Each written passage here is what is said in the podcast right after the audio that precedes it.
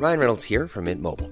With the price of just about everything going up during inflation, we thought we'd bring our prices down.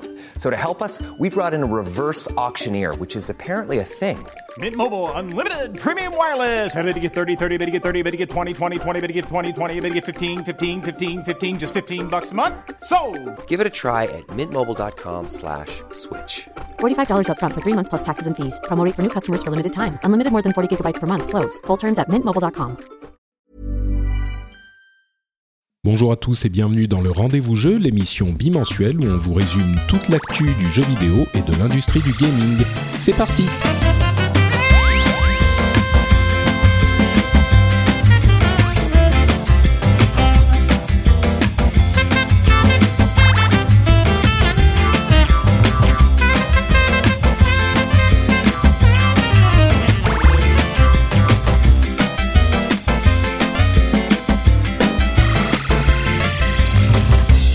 Bom Bonjour à tous et bienvenue sur le rendez-vous jeu où on vous résume toute l'actualité, euh, j'allais dire tech, internet et gadgets. Non, ça c'est autre chose.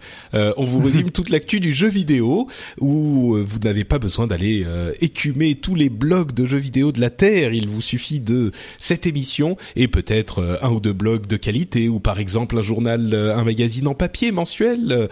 Je, je pense à la Ruche Tech par exemple qui est un vraiment qui couvre du de la tech et du jeu vidéo avec une immense un immense sérieux ou au hasard hein, je parle de celui-là mais euh, le magazine euh, JV le mag qui est euh, qui vous permet de prendre un peu de hauteur un peu de recul sur l'actu du jeu vidéo ce sont deux publications de, de très grande qualité euh, et d'ailleurs très bonne tenue. Et, et Oui. de très bonne De tenue très bonne tenue, ouais. j'ai oh mais mais mais qui entend-je Qui entend-je Ah. C'est c'est Sylvain Tastet et J.K. Loret qui il- dont il se trouve qu'ils officient tous deux l'un chez La Ruche Tech et l'autre chez JV Le Mag. Et Quel incroyable hasard. euh, mais c'est fou. Je crois que j'utilise cette cette euh, excellente plaisanterie à chaque fois que je reçois quelqu'un. D'ailleurs, Patrick, c'est- très gentil, mais c'est la ruche tout court, pas- et pas la ruche tech aussi. Oui, je pense au, au, au nom Twitter, au nom Twitter, au nom ouais, Twitter. vrai que le, le, le compte Twitter, c'est la ruche tech, effectivement. Bah, bonjour Patrick. Ça va, J.K. Bah oui, très très bien. Écoute, euh, très très content euh, d'être là euh, à nouveau. Oui. Plaisir. Avec ce bon Sylvain en plus, c'est toujours un plaisir. Mais oui, Bonjour messieurs. Pour une fois qu'on n'est pas en train de boire des bières et du café, et plutôt du café. euh, C'est le podcast, matin en euh, même temps. Vu l'heure qu'il est, voilà. Oui, et on enregistre très tôt, enfin très tôt, euh, très tôt pour les dilettantes que nous suis sommes. encore euh, au il est lit, 10 moi. heures du matin. Sylvain au lit, pas mal. Et en plus, donc c'est c'est c'est un podcast très euh, ZQSD-ifié puisque vous officiez tous les deux aussi Exactement. euh, sur ZQSD. Et oui. D'ailleurs, on, on de on a publié le numéro spécial des deux ans hier soir, euh, enfin où Sylvain l'a publié. Ouais. Donc euh, voilà, 4 heures d'émission avec l'apéro du Capitaine. Donc on peut, on peut, on, on peut ça. Je pense qu'on peut s'arrêter là, quoi. Ça y est. Ça y est, vous êtes Voilà. arrivés. Voilà, c'est ça. Très bien. Bon, euh, moi je préfère prévenir quand même euh, les auditeurs. Euh, si vous voulez pas tomber malade, euh, mettez un petit, un petit, euh, je sais pas, quelque chose sur vos oreilles pendant que vous écoutez, genre entre les écouteurs et les oreilles, parce que moi j'ai une crève pas possible. Euh, je me suis vaillamment levé, mais je risque d'être contagieux jusqu'à travers euh, le MP3. Donc Merci, euh, Patrick, faites un peu La gaffe quand même. On va, on va tous être malades pour la semaine. là. Oui, oui, euh, c'est très possible. Donc, euh, si j'éternue en plein milieu de l'émission, c'est pour ça. Je, je m'en excuse par avance.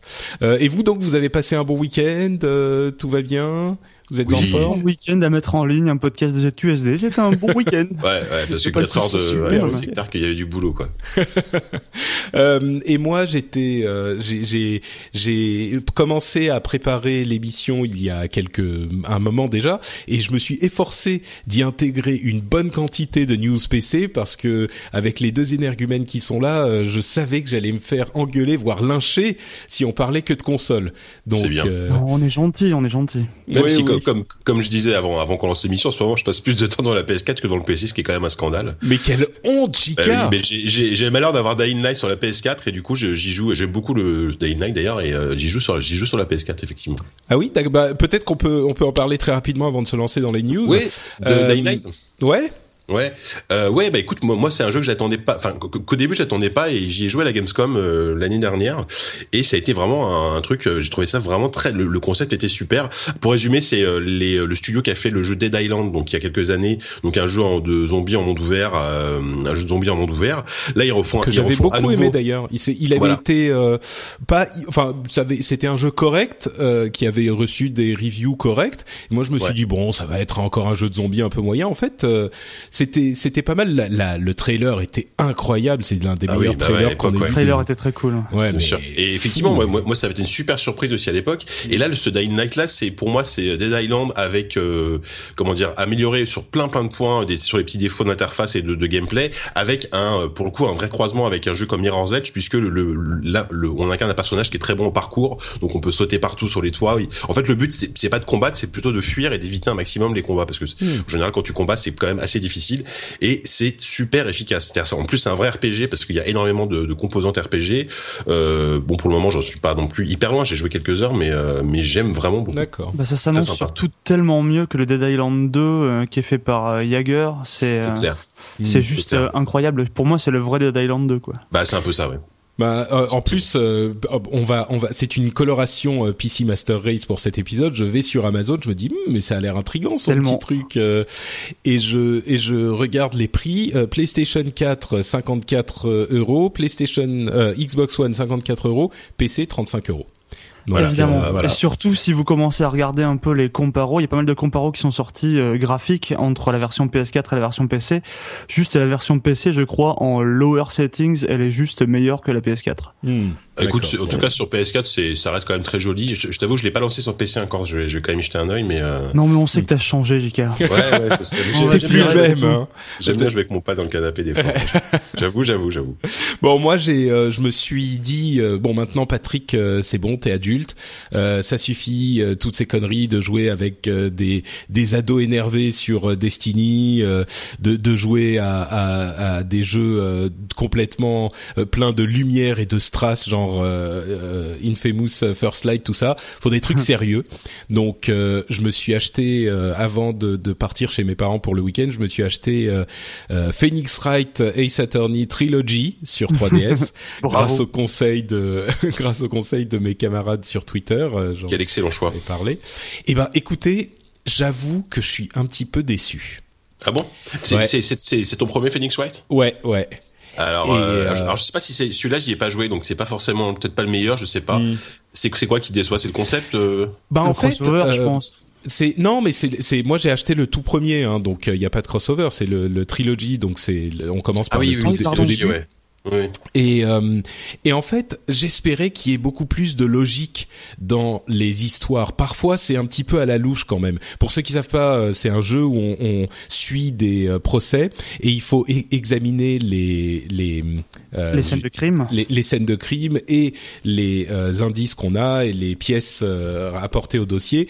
Et pendant l'élément principal, c'est que pendant le témoignage de, de certains témoins, il faut pointer les erreurs ou les, les euh, fautes dans leur témoignage, les contradictions, euh, en présentant des pièces à conviction, etc au bon moment et la bonne pièce euh, et tout ça. Mhm. Et c'est vrai que souvent il y a quand même une très grande logique, mais parfois c'est un petit peu. Euh, alors c'est sur cette euh, phrase qu'il faut presser un petit peu pour qu'il pour lui demander plus de détails. Et à ce moment-là, il va révéler un truc qui va nous permettre d'utiliser une pièce à conviction.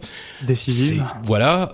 Et c'est franchement, je trouve ça un petit un petit peu trop. C'est pas que c'est complètement au hasard. Mais il y a des fois, euh, c'est quand même un peu tiré par les cheveux. Même pas tiré par les cheveux, c'est que tu peux pas deviner quoi. Bah, le, Donc, le euh, problème, c'est un peu tout et c'est qu'il faut arriver à comprendre la logique en fait d'écriture des développeurs derrière et qui est, pas toujours qui est pas toujours extrêmement logique surtout que c'est une mm. mentalité japonaise qui est peut-être pas la nôtre. Ouais, ouais exactement euh, je sais pas il y a des moments effectivement où on se sent un peu perdu. Et puis les, moi je trouve que ça marche très très bien cette alternance entre les phases d'enquête et les phases de d'interrogatoire au tribunal. C'est vraiment je sais pas mm. moi il y a un truc qui me plaît vraiment là-dedans Puis c'est drôle, enfin c'est assez drôle je trouve en général. C'est un humour très japonais pour le coup, mais euh, je trouve c'est assez burlesque et rigolo quoi.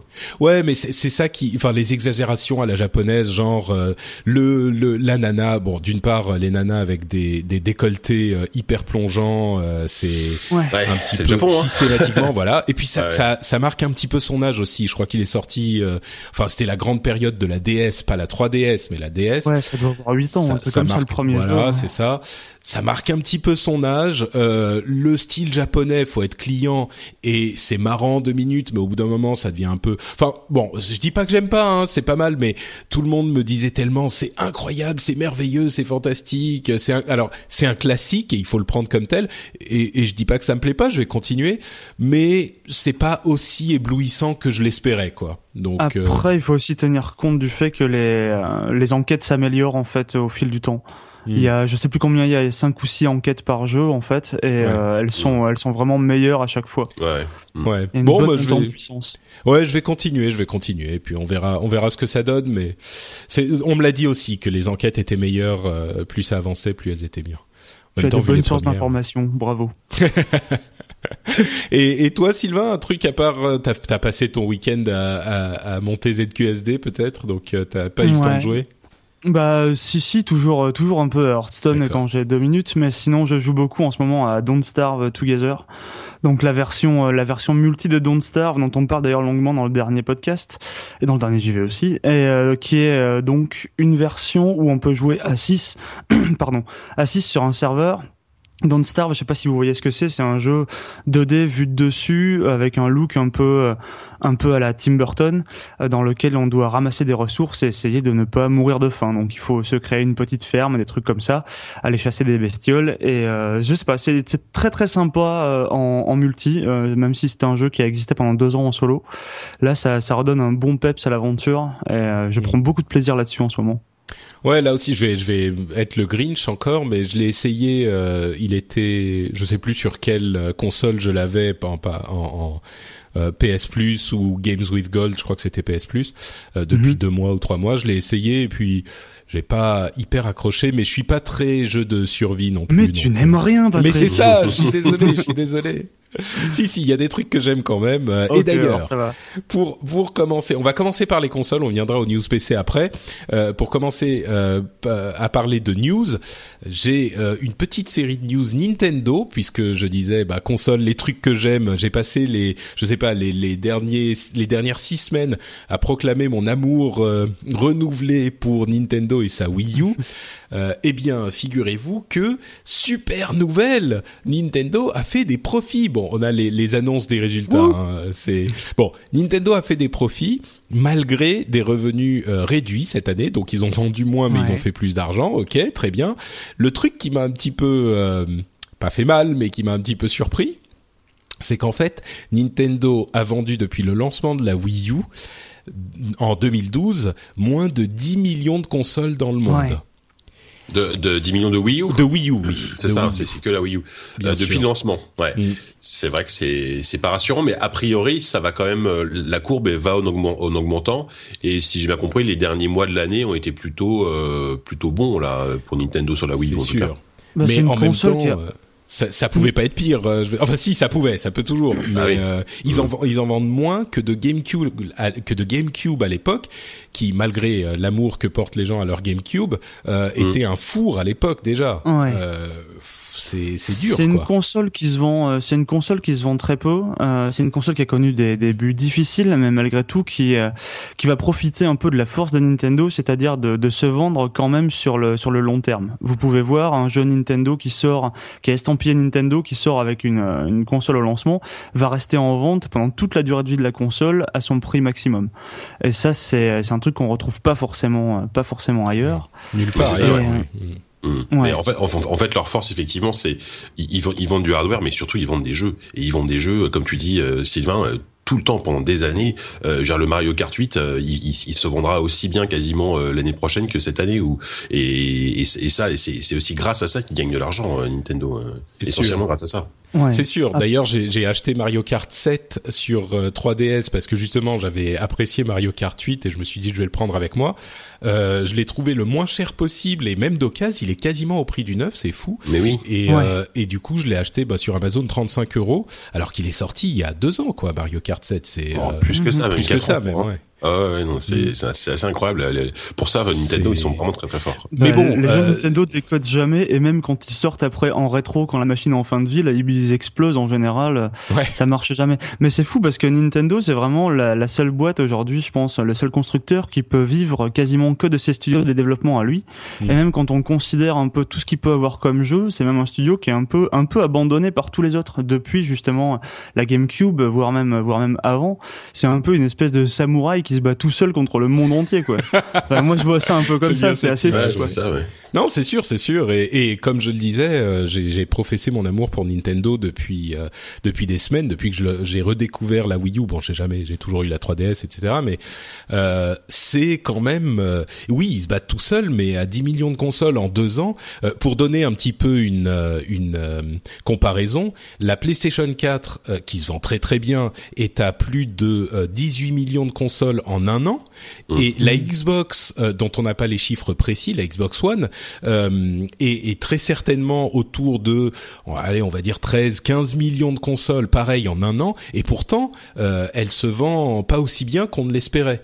Euh, donc bon, peut-être autour de, même autour de 13 millions, ce qui serait euh, deux tiers des ventes de la PlayStation 4 c'est quand même en un an beaucoup plus que ce qu'a vendu Nintendo. Donc oui, c'est le samouraï qui se bat tout seul, mais à 10 mm. millions de consoles vendues en deux ans, à mon avis, euh, la manière dont ils vont continuer à se battre, c'est que, comme on en parlait il y a quelques épisodes, d'ici 2016, ils vont annoncer euh, une nouvelle console parce qu'il faut qu'ils euh, renouvellent le truc. Quoi.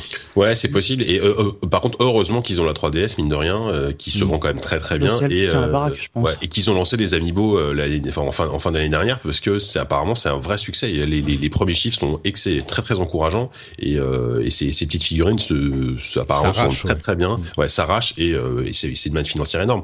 je pense que pour eux c'est enfin j'espère, ce sera peut-être le nouveau Pokémon quoi. À l'époque Pokémon se vendait comme des petits pains bah là ça va être les amiibo euh, tous les gamins vont vouloir leur amiibo et, euh, et c'est cool. Enfin tant mieux pour eux quoi. Moi je pense qu'il faut pas compter sur le long terme sur ces trucs là mais euh, pour les pour les deux ans ça peut leur permettre les deux ans à venir. Bah, s'ils arrivent à l'exploiter dans les jeux régulièrement c'est-à-dire pour le moment à part Smash Bros il y a pas grand chose il y a pas mm. beaucoup de jeux compatibles amiibo c'est évident qu'ils vont l'utiliser dans les prochains Mario voire dans le prochain Zelda. Enfin je vois bien un truc des, choses comme ça hein. Mais moi, ce que je trouve un peu mystérieux finalement, c'est que Nintendo a perdu, on va dire, le un peu le cœur du public. C'est-à-dire que c'est une console qu'on achète parce qu'elle est familiale, parce qu'il y a des jeux dessus qui sont, il y a toujours des Mario, il y a toujours des, il y a toujours des Mario Kart, il y a toujours un peu les mêmes jeux qu'on retrouve, mais il y a plus, euh, je sais pas, est-ce qu'on trouve vraiment encore des, des, vrais fans de Nintendo, des mecs euh, à la vie à la mort qui achèteraient toutes les consoles euh, qui oh, sortiraient Je pense qu'il y en a, mais il y en a, il y en a, il y en a bah, à vrai dire, ceux qui ont acheté la, la, Wii U dans les, les la première année, c'est un petit peu ça quand même. Ouais, c'est clair, ouais. Bah, souvent les vrais fans, comme tu dis, c'est c'est des mecs qui ont 30 ans et qui, qui étaient archi fans de Nintendo à l'époque, 16 bits, Nintendo 64, et qui, qui ont toujours cet amour pour Nintendo, mais eux-mêmes se rendent compte que c'est effectivement c'est plus comme avant non plus. Mais mais mais la Wii U c'est la console que enfin quand quand t'aimes le jeu vidéo d'une manière générale euh, c'est c'est c'est une console enfin la Wii U les, les consoles Nintendo c'est la c'est la machine que tu vas forcément acheter à un moment donné parce mm. qu'il y a trois quatre licences euh, trois quatre jeux euh, qui que, qui te font extrêmement envie et, tu vas craquer quoi. Mais c'est jamais la console que t'achètes enfin c'est c'est jamais ta machine principale. Ça fait enfin depuis les Nintendo 64 c'est ça hein. bah justement pour parler des gens qui ont 30 ans et qui se met, qui regardent énormément de vidéos sur euh, de, de, des vrais core gamers qui regardent beaucoup de vidéos sur YouTube et de l'approche de Nintendo par rapport à ces choses-là. Euh, on va revenir sur la Xbox et la comparaison avec la Wii U dans, dans quelques minutes, mais euh, il y a une il y a eu une annonce de Nintendo il y a quelques jours sur leur programme de fans de, de producteurs de vidéos. Euh, mhm. Ils avaient fait une offensive sur les vidéos YouTube il y a euh, peut-être un an de ça en, en, alors la manière dont ça fonctionne sur YouTube, c'est que si vous êtes propriétaire d'un contenu, euh, du copyright d'un contenu, vous pouvez décider que les vidéos qui utilisent ce contenu euh, vous sont attribuées et vous pouvez décider ce que vous allez en faire. Quand je dis vous sont attribuées, c'est pas qu'elles vont partir de la chaîne sur laquelle elles ont été uploadées, mais par contre, vous pouvez décider soit de les bloquer, euh, soit de euh, ne pas avoir de, de pub dessus du tout, soit de mhm. prendre tous les revenus de la pub soit c'est tout. Donc, euh, imaginons, vous êtes Nintendo, vous estimez que euh, Mario Kart 8 est un jeu qui vous appartient et dont la propriété vous est entière. Quand quelqu'un va mettre sur YouTube une vidéo qui utilise Mario Kart 8, un let's play ou quoi que ce soit, euh, souvent les algorithmes de les robots de Google peuvent repérer la chose. Je dis souvent, mais c'est 99% du temps. Ouais, tout le temps. Et, et, donc, il signale ça à Nintendo, et c'est la même chose pour tout le monde. Hein. Et donc, Nintendo peut dire ah ça c'est mon contenu, euh, je fais ceci ou cela. Donc, il y a un an, ils ont dit euh, les YouTubers ça suffit, euh, vous utilisez notre contenu, et donc vous ne pouvez plus faire d'argent sur nos vidéos, c'est nous qui allons prendre l'argent. Ça avait fait un scandale à ce moment-là. Mm-hmm sachant que la question de euh, de ce copyright qu'ils exercent est un petit peu floue parce que d'une part évidemment le contenu qui est produit utilise en énorme partie euh, la propriété intellectuelle de quelqu'un d'autre quand c'est le cas pour tous les jeux vidéo hein, euh, aujourd'hui Nintendo est le seul à avoir été aussi violent dans son contrôle mais mhm. c'est le cas effectivement dans tous les jeux vidéo mais la question de savoir si le la transformation de ce contenu est assez grande pour que le, le créateur euh, de, de, ce contenu, donc de la vidéo, puisse bénéficier d'un droit euh, de propriété intellectuelle sur le nouveau travail créé. Euh, donc cette question n'a pas été tranchée. Donc on ne sait pas si le, le, la vidéo créée appartient pour la propriété intellectuelle effectivement à celui qui a créé le jeu ou à celui qui a créé la vidéo. Et à mon sens, peut-être que des experts en loi, des juristes experts pourront me contredire, mais à mon sens, la question n'a pas vraiment été tranchée et même elle pourrait dépendre du cas par cas. Bref, Nintendo a exercé son droit que lui euh, donne euh, YouTube et dans une certaine mesure la loi euh, mhm. et ils ont retiré l'argent de tous ces créateurs. Aujourd'hui donc il y a quelques jours ils ont annoncé ce nouveau programme dans lequel les créateurs peuvent s'enregistrer soit par des vidéos individuelles soit par des euh, chaînes entières et ils partagent le revenu des pubs que leur euh, amènent ces vidéos sur YouTube. Euh, donc Nintendo hein, partage ce revenu des pubs avec les créateurs enregistrés. Ils donnent 60% du revenu aux créateurs si c'est le cas d'une vidéo et 70% si c'est dans le cas d'une chaîne entière. alors qu'est-ce que vous pensez de ce de ce programme, de l'attitude de Nintendo à ce niveau-là? Bah moi je trouve ça, je trouve ça très très violent. Euh, déjà c'est les seuls qui ont, euh, si je dis pas de bêtises, qui ont, on va dire pris le contrôle un peu des, des revenus des, des, des, des, broadcasters finalement. Et euh, surtout c'est euh, ça va pénaliser en premier lieu les, les, les, fans de Nintendo ceux qui ont fait ceux qui ont créé leur chaîne YouTube pour euh, pour supporter on va dire un peu les jeux Nintendo. Enfin pas pour les supporter mais plutôt pour pour les soutenir pour, pour, pour, les mettre en avant en tout cas. Et ça, Nintendo est même pas avec ces gens-là, il est même pas prêt à faire toutes les concessions. C'est-à-dire que non seulement il leur a pris une partie de, de leurs revenus, euh, alors que c'est pourtant eux qui font les émissions. Donc malgré tout, il y a un travail derrière. Y a, il y a quand même un travail de la part des, gens qui font ces vidéos. Et mais euh, surtout, il y a une espèce de une espèce de liste blanche en fait qu'a mis en place Nintendo. C'est-à-dire que vous ne pouvez pas utiliser tous les jeux Nintendo euh, pour pour profiter de ce programme. C'est-à-dire que par exemple, si vous parlez aujourd'hui, je crois, de, euh, de Smash Bros ou de Mario Kart, vous ne touchez pas d'argent parce que Nintendo a décrété que ça c'était des jeux dont il ne voulait pas euh, dont il ne voulait pas faire la promotion ou sur lesquels il ne voulait pas partager en tout cas les revenus. Donc euh, alors sachant que c'est les deux jeux peut-être qui sont les plus c'est les deux jeux vraiment spectacles en fait de la du line-up Nintendo actuellement, c'est vraiment je sais pas ça, ça paraît un peu contre-productif. Hmm. Je sais pas, je sais pas dans quelle mesure est-ce qu'ils sont pas, ils sont pas en train de se tirer une balle dans le pied parce que bon, c'est pas clairement pas, ça va pas les mettre en péril ou quoi. Ben, mais ça, par contre, ça va, ça va, ça va provoquer un bah, certain bah, désamour. en termes d'image. Ouais, en, termes d'image, c'est désastreux, je pense. Puis c'est quand même dingue qui qui, qui veulent contrôler. Ok, les youtubeurs, euh, il y, a, y, a, eu plein de polémiques autour de la façon dont ils sont payés, etc. Mais euh, qui, qui, qui veulent à ce point-là contrôler euh, ce que ce que font ce que font les youtubeurs, c'est c'est étonnant, mais c'est même étonnant de leur part. Enfin, Nintendo, j'ai toujours, on a toujours eu cette image de, de, société qui est voilà, qui prenait un peu soin de ses fans et qui euh, qui mettait un peu en avant aussi sa communauté. Là, euh, bon, c'est pas trop le cas, quoi. C'est vrai que Nintendo, c'est une société qui est alors, euh, je, je, lisais un article, je sais plus si c'était sur Polygon ou, ou Gamecult, mais deux euh, sites en ligne de, de, de, jeux vidéo de référence, mais où ils expliquaient à quel point Nintendo était une société traditionnaliste. Euh, c'est-à-dire qu'ils ils sont euh, basés à Kyoto, qui même au sein du Japon, qui est une euh, société hyper hyper euh, difficile à faire bouger, conservatrice, c'est ça. Euh, donc même au sein du Japon, qui en général est hyper conservateur, y compris dans les jeux vidéo, euh, Kyoto était encore plus conservateur. Donc c'est très très difficile et j'imagine que la logique a parfois du mal à passer toutes les étapes de euh, l'approbation des projets par les chefs, etc. C'est c'est c'est particulier comme organisation, mm. Effectivement là c'est c'est c'est assez frustrant pour les fans qui veulent faire du contenu mais qui ne, ne, réussissent pas en vivre parce que déjà sur YouTube, euh, il faut savoir que la, le, le, le, pourcentage qui vous revient de la pub euh, n'est pas à 100%, hein, évidemment. YouTube se prend sa part qui est 30 ou 40%.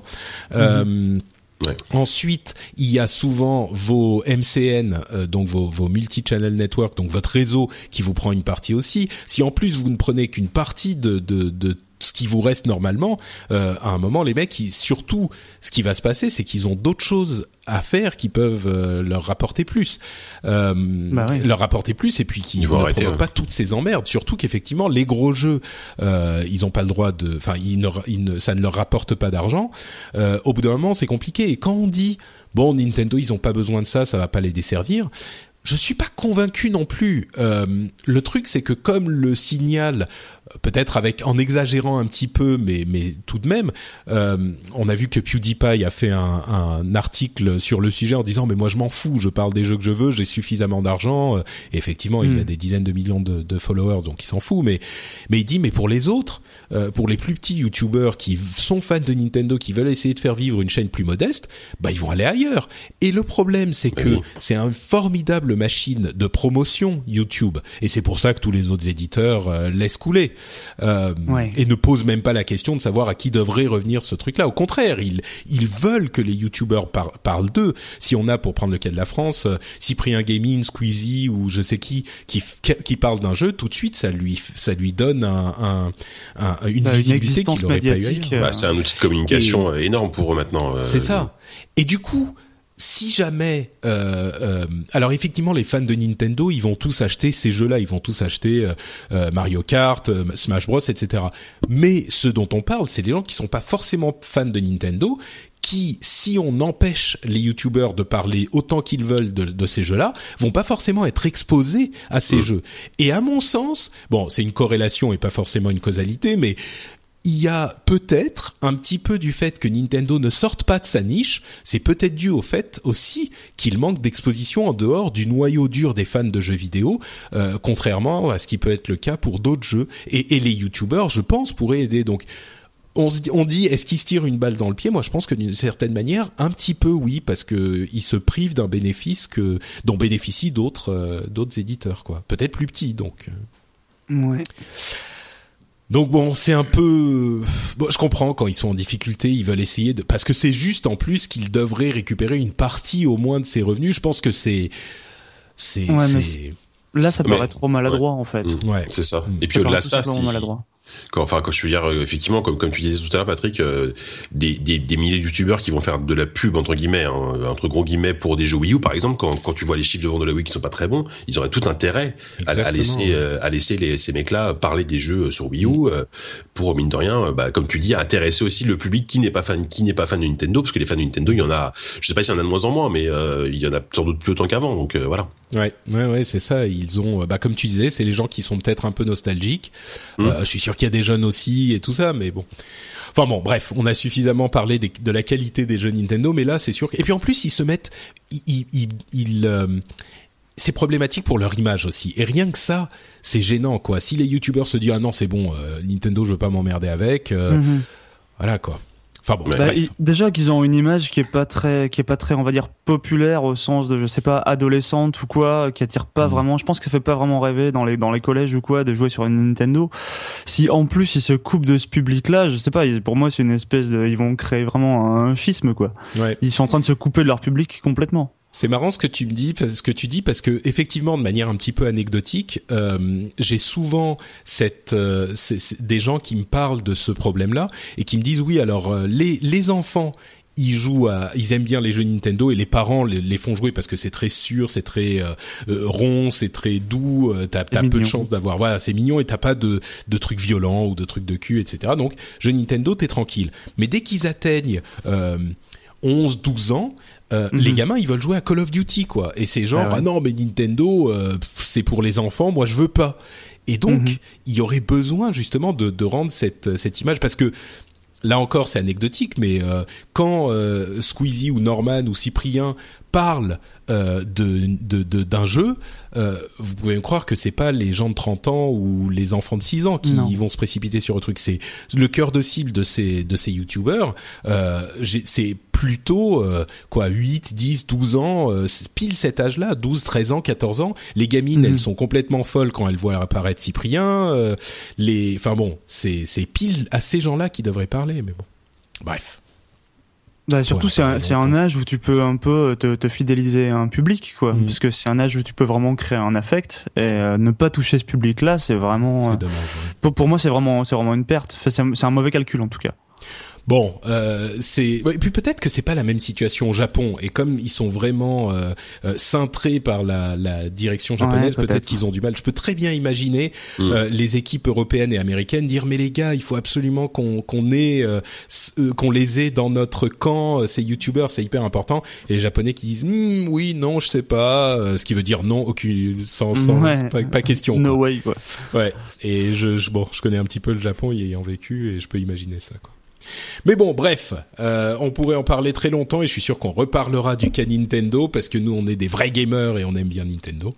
euh, mais on va euh, passer au cas de, de Microsoft et de sa Xbox One. Je sais qu'on me, on m'engueule souvent en me disant, waouh, t'es hyper biaisé, t'es hyper machin, euh, la Xbox c'est super. Mais oui, mais je suis d'accord, la Xbox One j'adore, c'est très bien et j'en achèterai une à un moment, c'est sûr. Mais euh, un petit exemple pour mettre en relation euh, la Wii U, enfin Nintendo et la Xbox. On vient de passer euh, une demi-heure à dire que Nintendo ne vend pas beaucoup de Wii U. Eh bien, figurez-vous qu'en France, en tout cas, il semblerait que la Xbox One soit toujours derrière la Wii U. Donc, euh, vu combien on dit que euh, la Wii U ne se vend pas, ça devrait vouloir dire quelque chose. Bon, traditionnellement, la France est un territoire où euh, la PlayStation était beaucoup plus populaire que la Xbox, déjà depuis longtemps. Donc, on peut imaginer qu'avec la tendance générale mondiale Xbox PlayStation, ça s'est accentué en France aussi. Donc, ça explique un petit peu. Et puis surtout, la, la, Xbox One se vend très bien ailleurs, mais les résultats ont annoncé que, enfin, Microsoft a annoncé qu'ils avaient vendu 6,6 millions euh, de consoles Xbox sans différencier Xbox 360 et Xbox One euh, pendant le trimestre, euh, le dernier trimestre, que mhm. c'était moins que l'année dernière. Mais comme ils différencient pas 360 et Xbox One, on a du mal à savoir combien de Xbox One ils ont vendu, ce qui est le truc qui nous intéresse bien sûr. Bon, on n'aura toujours pas ce chiffre, mais ça semble en tout cas respectable. Il est peu probable qu'ils aient vendu euh, beaucoup plus de Xbox 360 que Xbox One. Ouais. Après, s'ils le disent pas, malgré tout, s'ils se vendent pas de leur chiffre de vente, c'est peut-être aussi un peu pas inquiétant, mais. Moi, je pense que c'est peut-être pas très bon signe. Moi, je bah, pense que quand, quand, les chiffres sont bons, c'est que c'est que ils le disent quoi. C'est sûr. Mais mais je pense que c'est pour éviter la comparaison avec la PlayStation. Euh, ah oui, ça c'est sûr parce que la PlayStation se vend tellement bien et on a eu le chiffre de 18,5 millions comme on le disait euh, il, y a, il, y a, quelques semaines. Euh, mhm. Je pense pas que ça soit mauvais. C'est sûr que c'est très en deçà de leurs espérances. Euh, et ça, euh, encore une fois, les gens qui m'engueulent en disant que je, je, préfère la PlayStation, je suis désolé, c'est un fait. Euh, la Xbox One se vend beaucoup moins que ce qu'avait espéré Microsoft. Ils sont en train de, de, perdre la bataille qui ne fait que commencer. Hein. C'est une bataille et pas du tout la guerre. Et d'ailleurs, Dieu sait que Sony était dans la même position à la génération précédente. Et moi, j'avais, je m'étais précipité sur la Xbox One et j'avais attendu, je sais pas, peut-être trois ans avant d'acheter une PlayStation, mm. la Xbox 360 360. ouais.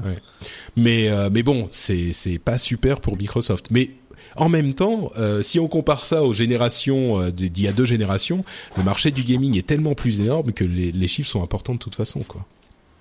Enfin. Bah oui, non mais ça, ça reste. Il faut pas perdre de vue qu'on parle de consoles qui se vendent à des millions d'exemplaires. C'est quand même pas des sociétés qui sont qui sont en difficulté non plus. Et puis aujourd'hui, enfin, je sais pas, le fait d'être joueur est tellement tellement répandu qu'on commence à parler de, de, chiffres astronomiques. Alors après, évidemment, on peut faire des courbes, on peut faire toutes les statistiques qu'on veut. Ça se porte quand même très bien. Et 6 millions, 6 millions, enfin 6,6 millions de consoles, c'est quand même c'est quand même un chiffre énorme. Mm. Et euh, bon, après les, les, consoles se vendent et puis Microsoft revient de, revient quand même de loin. Ils avaient baissé leur prix pour les pour le Black Friday. Ils avaient ils avaient fait tout plein de tout plein de promotions qui font qu'ils ont quand même relancé un peu les, ventes de leurs consoles. Même si bon, euh, je crois qu'ils ont réaugmenté les prix là, c'est ça? Ah bah non, c'est redescendu. On en parlait la dernière fois. Euh, le prix est redescendu. En fait, il n'est resté euh, à 399 dollars que pendant 12 jours. Ils sont tout de suite revenus à 349. Donc maintenant, euh, et c'est c'est toujours une promotion euh, temporaire. Vous entendez les guillemets dans ma voix. Euh, mhm. La console remontera jamais à 400 dollars aux États-Unis en tout cas. C'est jamais, jamais. C'est fini là. Mais je pense qu'ils ont juste pas envie que dans l'esprit des, des, des, acheteurs, en fait, ils se disent que c'est une console qui vaut moins cher que la PlayStation. Donc c'est pour ça, je pense qu'ils gardent le truc temporaire. Mm. En train de se dire genre bah oui on rivalise dans la même cour mais nous on vous fait un cadeau. Ouais c'est ça exactement. Mais en même temps il faudrait quand même que vous l'achetiez parce qu'on n'est pas très bien. et bon c'est sûr que euh, avec 50 dollars de moins, à moins qu'on veuille absolument une euh, une exclusivité sur euh, telle ou sur la PlayStation, je pense que le choix est enfin c'est tellement les mêmes les consoles que le mm. choix c'est clair quoi. Mais après, c'est encore une fois une, c'est encore une fois une question d'image. Bon, après le 3, ça n'a pas forcément le rayonnement grand public, mais ils, ils ont tellement écrasé euh, Microsoft à le 3 avec Sony, avec, avec les conférences, etc. Euh, qu'aujourd'hui, j'ai l'impression que Sony et la PlayStation de manière générale a une image de, euh, de console cool en fait. Mm. Voilà que, que, que n'a pas forcément la, la, Xbox One. Voilà, si si on veut un, un un bel objet, une belle machine, une, une machine cool. Ah bah là, si on veut être cool, il faut acheter une PS4 et pas une Xbox One. C'est si cool, l'image qu'on peut avoir en ce moment de Sony. Hein. Ils ont vraiment, mhm. ils, ont réussi à redorer l'image euh, qu'ils avaient un peu perdue avec la PS3. Euh, c'est vrai. Il dégage une espèce de force tranquille et quand on voit que Microsoft est obligé de faire des rabais dans tous les sens pour vendre ses consoles et qu'à côté de ça, il y a une PS4 euh, anniversaire qui s'est vendue à 130 000 dollars. je pense que ça, doit le faire rager un peu les mecs chez Microsoft. Vivement la Xbox 1 euh, édition 10e anniversaire pour se vend bien. Ouais, évidemment. bah, bah, justement, parlons-en de cette PlayStation 4 édition anniversaire euh, qui a été vendue au Japon à 130 000 dollars. Alors, je suis sûr que vous en avez entendu parler. Il y a quand même quelques précisions à faire. C'est la PlayStation anniversaire. Vous savez qu'elles sont numérotées. Et là, c'est hum. la numéro 00001. Donc c'est vraiment la c'est vraiment la, la collector, la collector du collector. C'est ça. Et surtout, euh, les les l'argent, la somme a été donnée à une à une euh, association à but caritatif, euh, à but à une association caritative. Je sais plus ce que c'était, genre euh, sauver les enfants, sauver les ours, sauver les. non, c'est sauver les enfants, pas les ours. et, et, on sait on sait qui a qui a acheté cette machine? Qui, est la personne qui a acheté cette machine? Non, ça il reste anonyme je crois, mais c'est un japonais, je pense. Ou... Enfin bon, je sais pas. Je sais pas. Mais c'est peut-être aussi un moyen effectivement de donner de l'argent au. C'est peut-être Kazirai, non, je pense pas. simplement. Euh, C'était peut-être un moyen de donner de l'argent à l'association et voilà, c'est pas juste que la console vaut 130 000 euh, dollars, mais.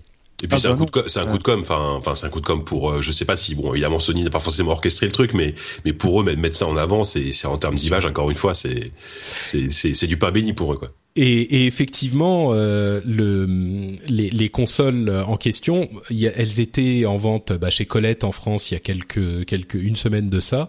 Euh, mhm. Ils les ont mises en vente. Heureusement, ils n'ont pas fait cette sorte de, de, de cohue euh, en les mettant en vente directement à la boutique avec une queue où ça aurait provoqué une euh, émeute. Ça a été en ligne. PlayStation de style. Ouais, exactement. Ils, avaient d'ailleurs retardé la mise en vente, si mhm. je dis pas de bêtises, pour pour éviter justement, parce que je pense qu'ils se sont rendus compte que ça provoquait une tellement de tellement d'envie chez les, chez les chez les acheteurs qu'ils se sont dit non mais il va y avoir des émeutes et tout ça va être catastrophique en termes d'image. Et heureusement, ils l'ont pas fait. Euh, moi, j'aurais peut-être pu en acheter une, euh, et puis finalement, je l'ai pas fait. Je me suis dit peut-être en acheter une et puis la revendre sur eBay comme un chacal. Euh, Tout le monde a fait ça. Hein. Et, ouais, et, du coup, en fait, le prix sur eBay est pas du tout intéressant. Non. Donc j'ai bien fait.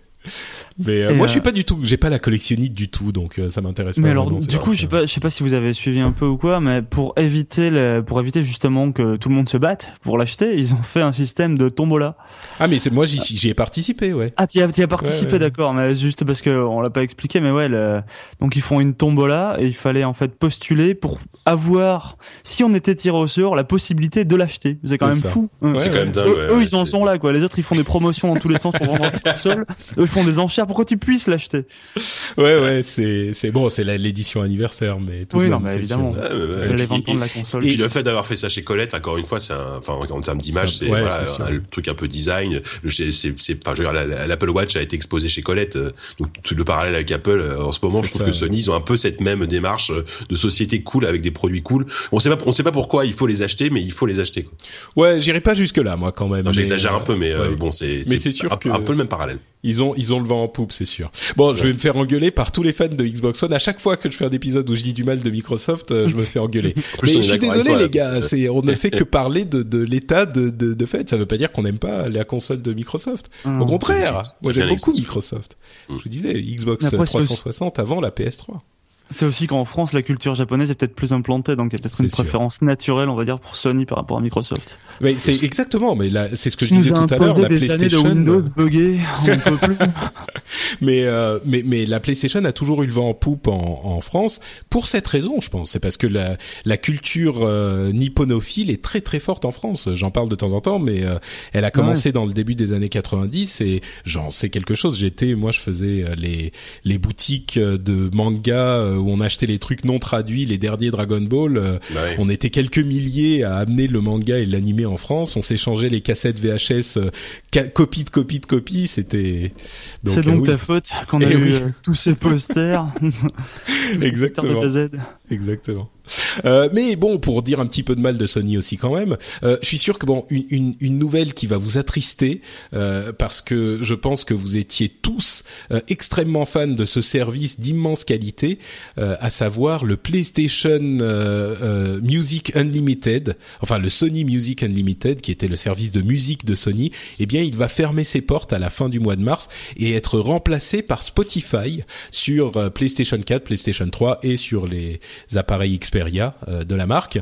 Donc mhm. euh, une fois de plus, un, standard, un service de Sony qui se casse la gueule. Euh, bon, je pense qu'il y a peu de gens qui, qui l'utilisent. Ils tombent tous les uns après les autres. Là, il y a le support aussi YouTube sur la PSP, je crois, qui a été qui a été viré. Il y en a plein comme ça de de, bah, petits à côté, de petits services qui sont en train de, de fermer. Bon là, il remplace par Spotify. donc, ouais, ouais, mais non, mais là, là, il remplace pour un truc mm. qui, a, qui a clairement euh, le vent en poupe, quoi. Spotify en ce moment. C'est logique. voilà, Spotify, ça fait pas, voilà, c'est un des services dominants le streaming. Euh, leur service PlayStation Music Unlimited, à mon avis, personne, personne le. Enfin, moi, je, moi, j'ai, j'ai eu des Xperia comme téléphone, j'ai jamais lancé ce truc-là, il a moindre fois. Quoi, donc, euh, c'est vrai, le truc que j'installe, c'est, c'est, Google Music et puis voilà, c'est tout. Quoi. Tu, tu regardes le service Music Unlimited et puis tu craches par terre de dégoût, quoi. Ouais, ah, mais qu'est-ce qu'il y a c'est cette merde. Donc, euh, non, non, mais euh, bon, voilà. Enfin, c'est c'est pas c'est pas choquant. Enfin, c'est pas étonnant non plus. Euh, ça, ça, ça a peigné les cinq les cinq personnes qui s'étaient abonnées au truc et voilà. Quoi. Ouais. Et j'ai appris au détour de cette news qu'en fait, on peut utiliser ces ce truc-là dans les jeux en fait. Donc euh, tu peux utiliser ton service de streaming. Alors j'imagine que c'était le cas pour Music Unlimited que j'ai jamais essayé, mais en tout cas ça sera le cas pour Spotify. Tu peux mettre ta musique Spotify pendant tes jeux. Donc euh, si vous voulez, euh, faire pour un GTA, pour jouer un GTA dans la bagnole, c'est sympa. C'est une radio customisée quoi. le plus gros marché au monde, vous savez ce que c'est? La Chine. Bien joué. C'est parce que j'ai parce que j'ai déroulé devant les yeux. Hein, ouais, on a le conducteur sous les yeux. bon, la Chine est en train de relâcher un petit peu ses restrictions sur les consoles et on faisait le parallèle avec Apple tout à l'heure quand on sait que le plus gros euh, euh, trimestre de l'histoire de la société du monde, euh, enfin la le plus gros trimestre, les plus gros bénéfices de l'histoire ont été enregistrés par Apple en grande partie ou en partie en tout cas grâce à leur vente en Chine euh, on se rend compte que le marché chinois est important pour absolument tout le monde. Et si la Microsoft a déjà lancé sa Xbox One euh, en Chine et que, eh bien, on, sait que euh, et Nintendo et Sony doivent être en train de regarder ce marché qui vient de se rouvrir hein, il y a un an ou deux aux jeux vidéo euh, ils doivent être en train de regarder le marché avec des yeux énormes. Euh, eh bien, ils sont en train, la, Chine est en train de relâcher ses restrictions, donc de permettre de plus en plus de choses dans ce domaine.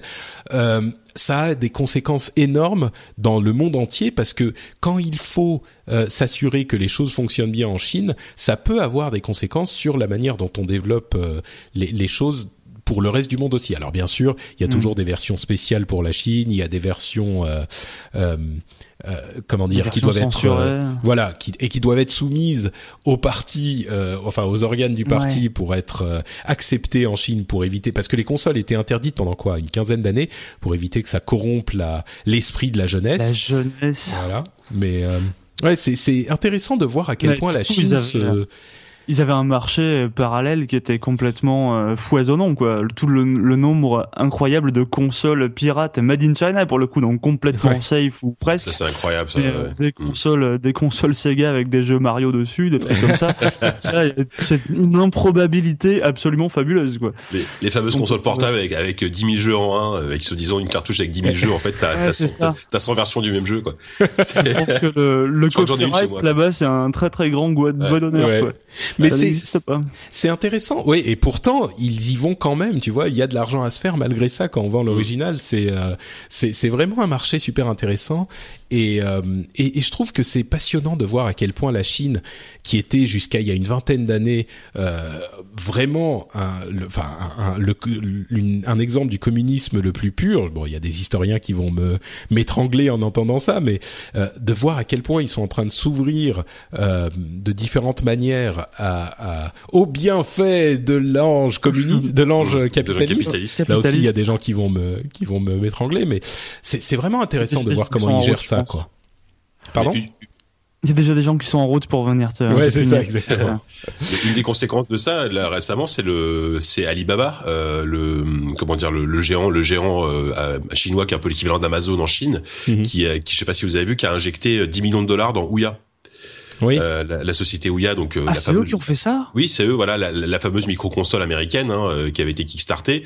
Et là, bah, ils ont ils ont investi 10 millions de dollars dans Ouya pour, a priori, euh, en gros, créer euh, eux-mêmes leur propre box, euh, inter- euh, leur propre Ouais. box, donc Alibaba, avec le, la- le le catalogue Ouya dans le dans leur box. Alors, est-ce que ça vaut 10 millions de dollars le catalogue Donc Ouya? ils s'ouvrent même aux consoles ratées en fait. Voilà, c'est à ça. quel point ils Non, sont ouverts d'esprit. En Chine, il y a, il y a, un- il y a, y a, il y a- en ce moment, il y a un foisonnement de micro-consoles comme ça Android qui est, qui est en train de, de voir Mm. le jour, qui est assez. euh, pareil, Huawei, ils avaient annoncé qu'ils voulaient faire leur, leur micro-console.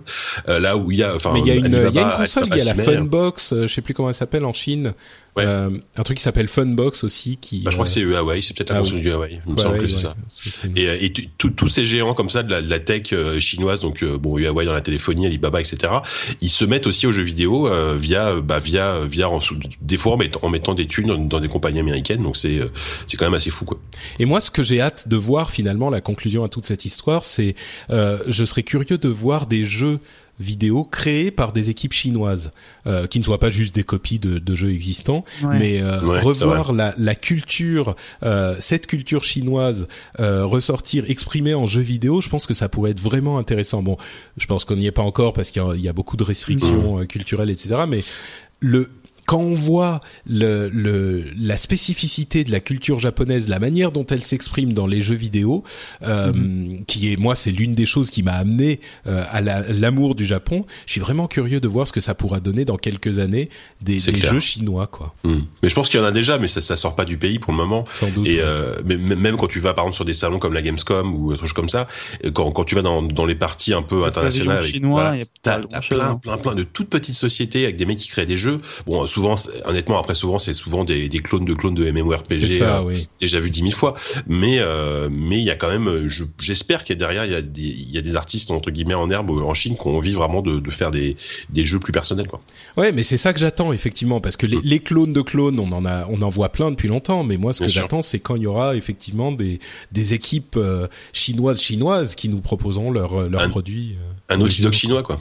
Ouais, par exemple, par exemple. Avec une, avec une vision bien particulière du, du médium et de leur culture, quoi. Ouais. C'est ça. Ouais. Bon, euh, retournons de l'autre côté du spectre politique et plongeons-nous dans l'exagération, enfin dans l'exubérance américaine avec euh, Madden. Vous savez que c'est ce jeu de de, de, football, football américain. Euh, Il y a d'ailleurs, je parlais de Twitter tout à l'heure, il y, en a quelques-uns qui m'ont dit quand on parlait de Madden euh, à l'épisode précédent, ah oui, moi voilà, je fais partie des trois qui jouent à Madden, euh, et qui m'ont dit sur Twitter, merci de ne pas nous oublier. Donc euh, voilà, on vous, on vous on parle encore pense de à vous.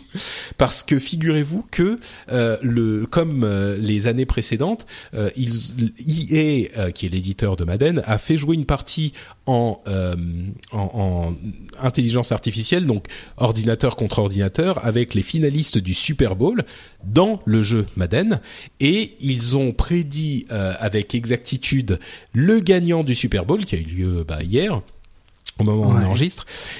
Et non seulement, alors ils le font depuis des années et je crois 9 fois sur 12, ils avaient prédit le gagnant, ce qui est pas mal, mais là, ils avaient prédit en plus le score euh, de fin Ouais. du, du, du Le jeu. score exact. Ouais, c'est enfin c'est bon, c'est sans doute un petit peu un hasard, mais c'est dingue quand même. Le jeu Alors- en oui, vas-y. Non mais je sais pas, soit c'est un hasard, soit c'est un hasard incroyable, soit effectivement ça montre qu'ils ont peut-être, je sais pas, des données statistiques qui sont tellement puissantes que les mecs Mm. arrivent un peu à, je sais pas, à, à prédire la, la réalité quoi. Ça paraît très improbable mais C'est, serait- je pense, ouais, je pense Bah, qu'il y a un petit peu de hasard à ce point-là, mais enfin, pour qu'il soit précis à ce point-là, mais le fait qu'ils aient réussi 9 fois sur 12, bon, statistiquement, c'est peut-être aussi un hasard, mais il y a peut-être un petit peu de, de, de vérité, quoi. C'est, bah ouais. Bon, en même temps, il y a des marmottes qui prédisent, qui, qui, qui déclarent le Qui printemps, je sais plus ouais, où. ouais. Voilà, il y a Paul Le Poulpe qui, a, qui, Voilà, qui le résultat de- du mondial aussi. hein, donc, euh, bon. Oh putain, t'as invoqué Paul le Poulpe, mec. Mais non, c'est bon, tu ne parles plus jamais, quoi. Pas mal, Moi, c'est truc que je connais niveau sport, donc. euh, Oui, moi, je suis pas ça, très. Ça va pas très loin. Bon, euh, Paul Le Poulpe, il fait quoi? C'est la, la Coupe du Monde de football, c'est ça? C'était la Coupe du Monde, ouais. je crois qu'il devinait les, les, Ouais. les gagnants des matchs et il, il a, il a dû se tromper euh, genre une fois sur, euh, sur 15 matchs, quoi. Bon, Et c'était assez fou, quoi. Donc tu me détruis mes fantasmes sur l'intelligence artificielle. peut- peut-être que Madden, ils ont juste un poulpe chez EA et qui, qui prédit, les- qui, qui Super Bowl, hein, c'est tout. hein. C'est lui qui a joué la partie, en fait. C'est Paul le Poulpe. c'est pas mal. C'est pas ont signé un gros contrat chez EA. Il a joué tout seul avec tous ces, toutes ses tentacules et deux manettes.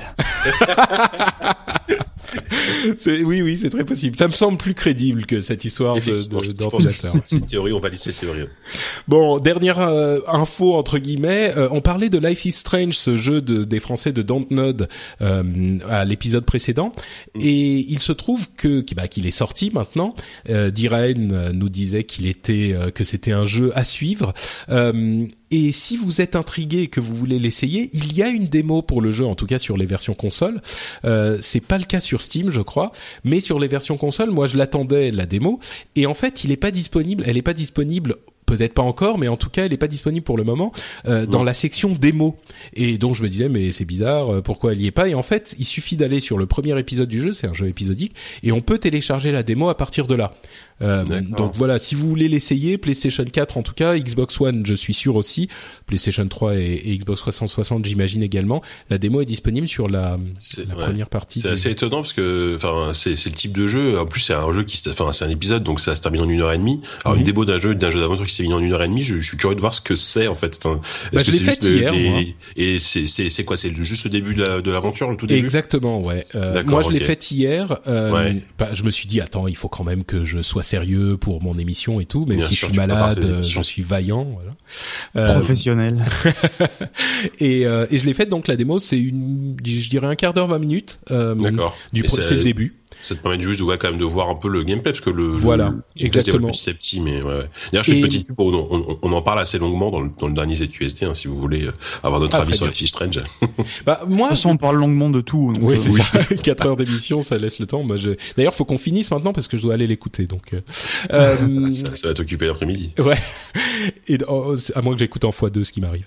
Euh, mais donc euh, c'est un jeu. Enfin, au, au tout début, je me suis dit c'est carrément trop Sundance. C'est vraiment Ouais. euh, Sundance, Teen Angst. La euh, guitare, le, soleil et tout là. Voilà, exactement. La, Mm. la, petite- la, la, la nana euh, qui aime prendre des photos, euh, qui Polaroid, à la ouais. limite, voilà. Tu te dis euh, limite, elle a son Tumblr, euh, elle, elle écrit sur euh, sur son sur Twitter, sa description c'est euh, je suis juste une fille euh, et je m'en fous de tout, tu vois. Enfin.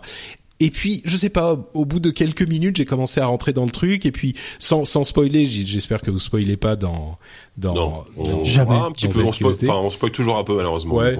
Mais mais bon, il y a des trucs qui font que c'est un petit peu différent. Et moi ça m'a plu en tout cas. Et puis je suis tellement fan des trucs indés, enfin l'un de mes films préférés c'est euh, Le monde de Charlie, euh, c'est c'est mm. c'est pile mon domaine. D'ailleurs, j'avais parlé du monde de Charlie dans le dans ouais, cette Il y a un côté Gone Home aussi, je trouve, dans l'ambiance. Euh, oui.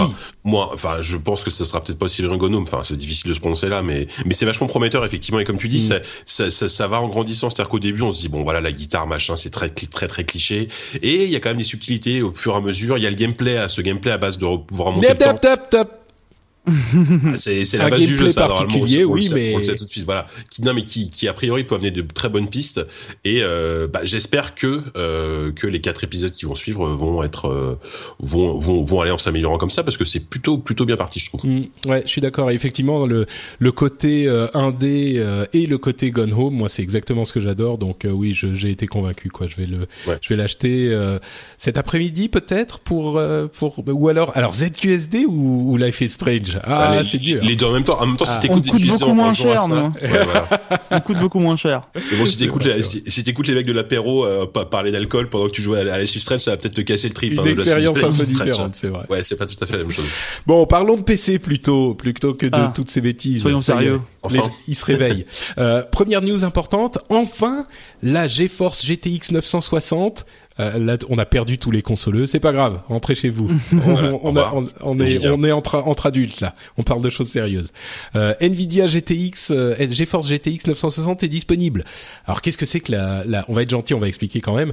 Euh, il y a chez les constructeurs de cartes graphiques pour PC deux grandes maisons, AMD et Nvidia euh, mhm. qui font euh, d'un côté les Radeon, de l'autre les GeForce, et la série euh, X60 de chez Nvidia est généralement les cartes les, les, plus vendues parce que ce sont des cartes qui sont entre guillemets pas trop chères, c'est-à-dire que ça coûte autour de 200 euros, donc la moitié ou plus de la moitié du prix d'une console, hein, juste pour une carte graphique, mhm. et qui ont des performances le meilleur rapport performance-prix pour ce prix. Parce que la, série du dessus coûte généralement autour de 400 euros. La série d'en dessous bah ça a des performances trop faibles pour un vrai gamer.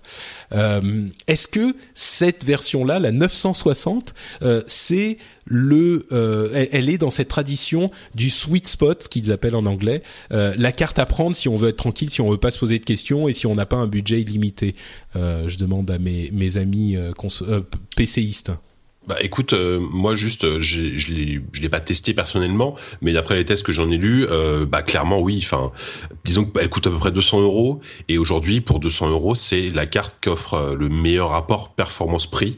Bon, évidemment, si tu veux des perfs au top, etc., bah tu vas prendre une 970 ou une 980, mais qui sont qui sont quasiment deux fois plus chères. Là, celle-là, les, les promesses de Nvidia, c'est de pouvoir jouer à tous les jeux, même les plus récents, les plus gourmands comme Assassin's Creed Unity, qui est qui est une sorte de monstre de, de, de gourmandise euh, à en, Full HD, donc en 1920 par 1080, à 30 images secondes. Voilà, c'est la promesse Nvidia et euh, ça a l'air d'être tenu, en tout cas dans, dans, les tests que j'ai que j'ai pu lire, euh, ça a l'air d'être tenu pour 200 euros. T'as as une carte graphique qui est extrêmement plus silencieuse et qui consomme peu et qui te qui te permet de jouer à tout ce qui sort aujourd'hui dans de très bonnes conditions. Alors après, est-ce que est-ce que ça permettra de faire tourner des jeux qui sortiront dans un an? Je pense aussi, mais ça a l'air d'être un bon investissement en tout cas. Hmm. Ça les fera peut-être pas tourner à la même à la même vitesse, mais c'est c'est très rare malgré tout de trouver une carte euh, graphique à 200 euros qui fait tourner euh, tous les jeux actuels, même le plus gourmand, euh, un, un framerate décent, tout simplement en fait. Hmm. Et celle-ci, celle-ci, il arrive plutôt bien d'après pareil, je l'ai pas testé, mais d'après les tests que j'ai lus, tout en, en, consommant assez peu finalement, ce qui au final n'est pas non plus complètement négligeable.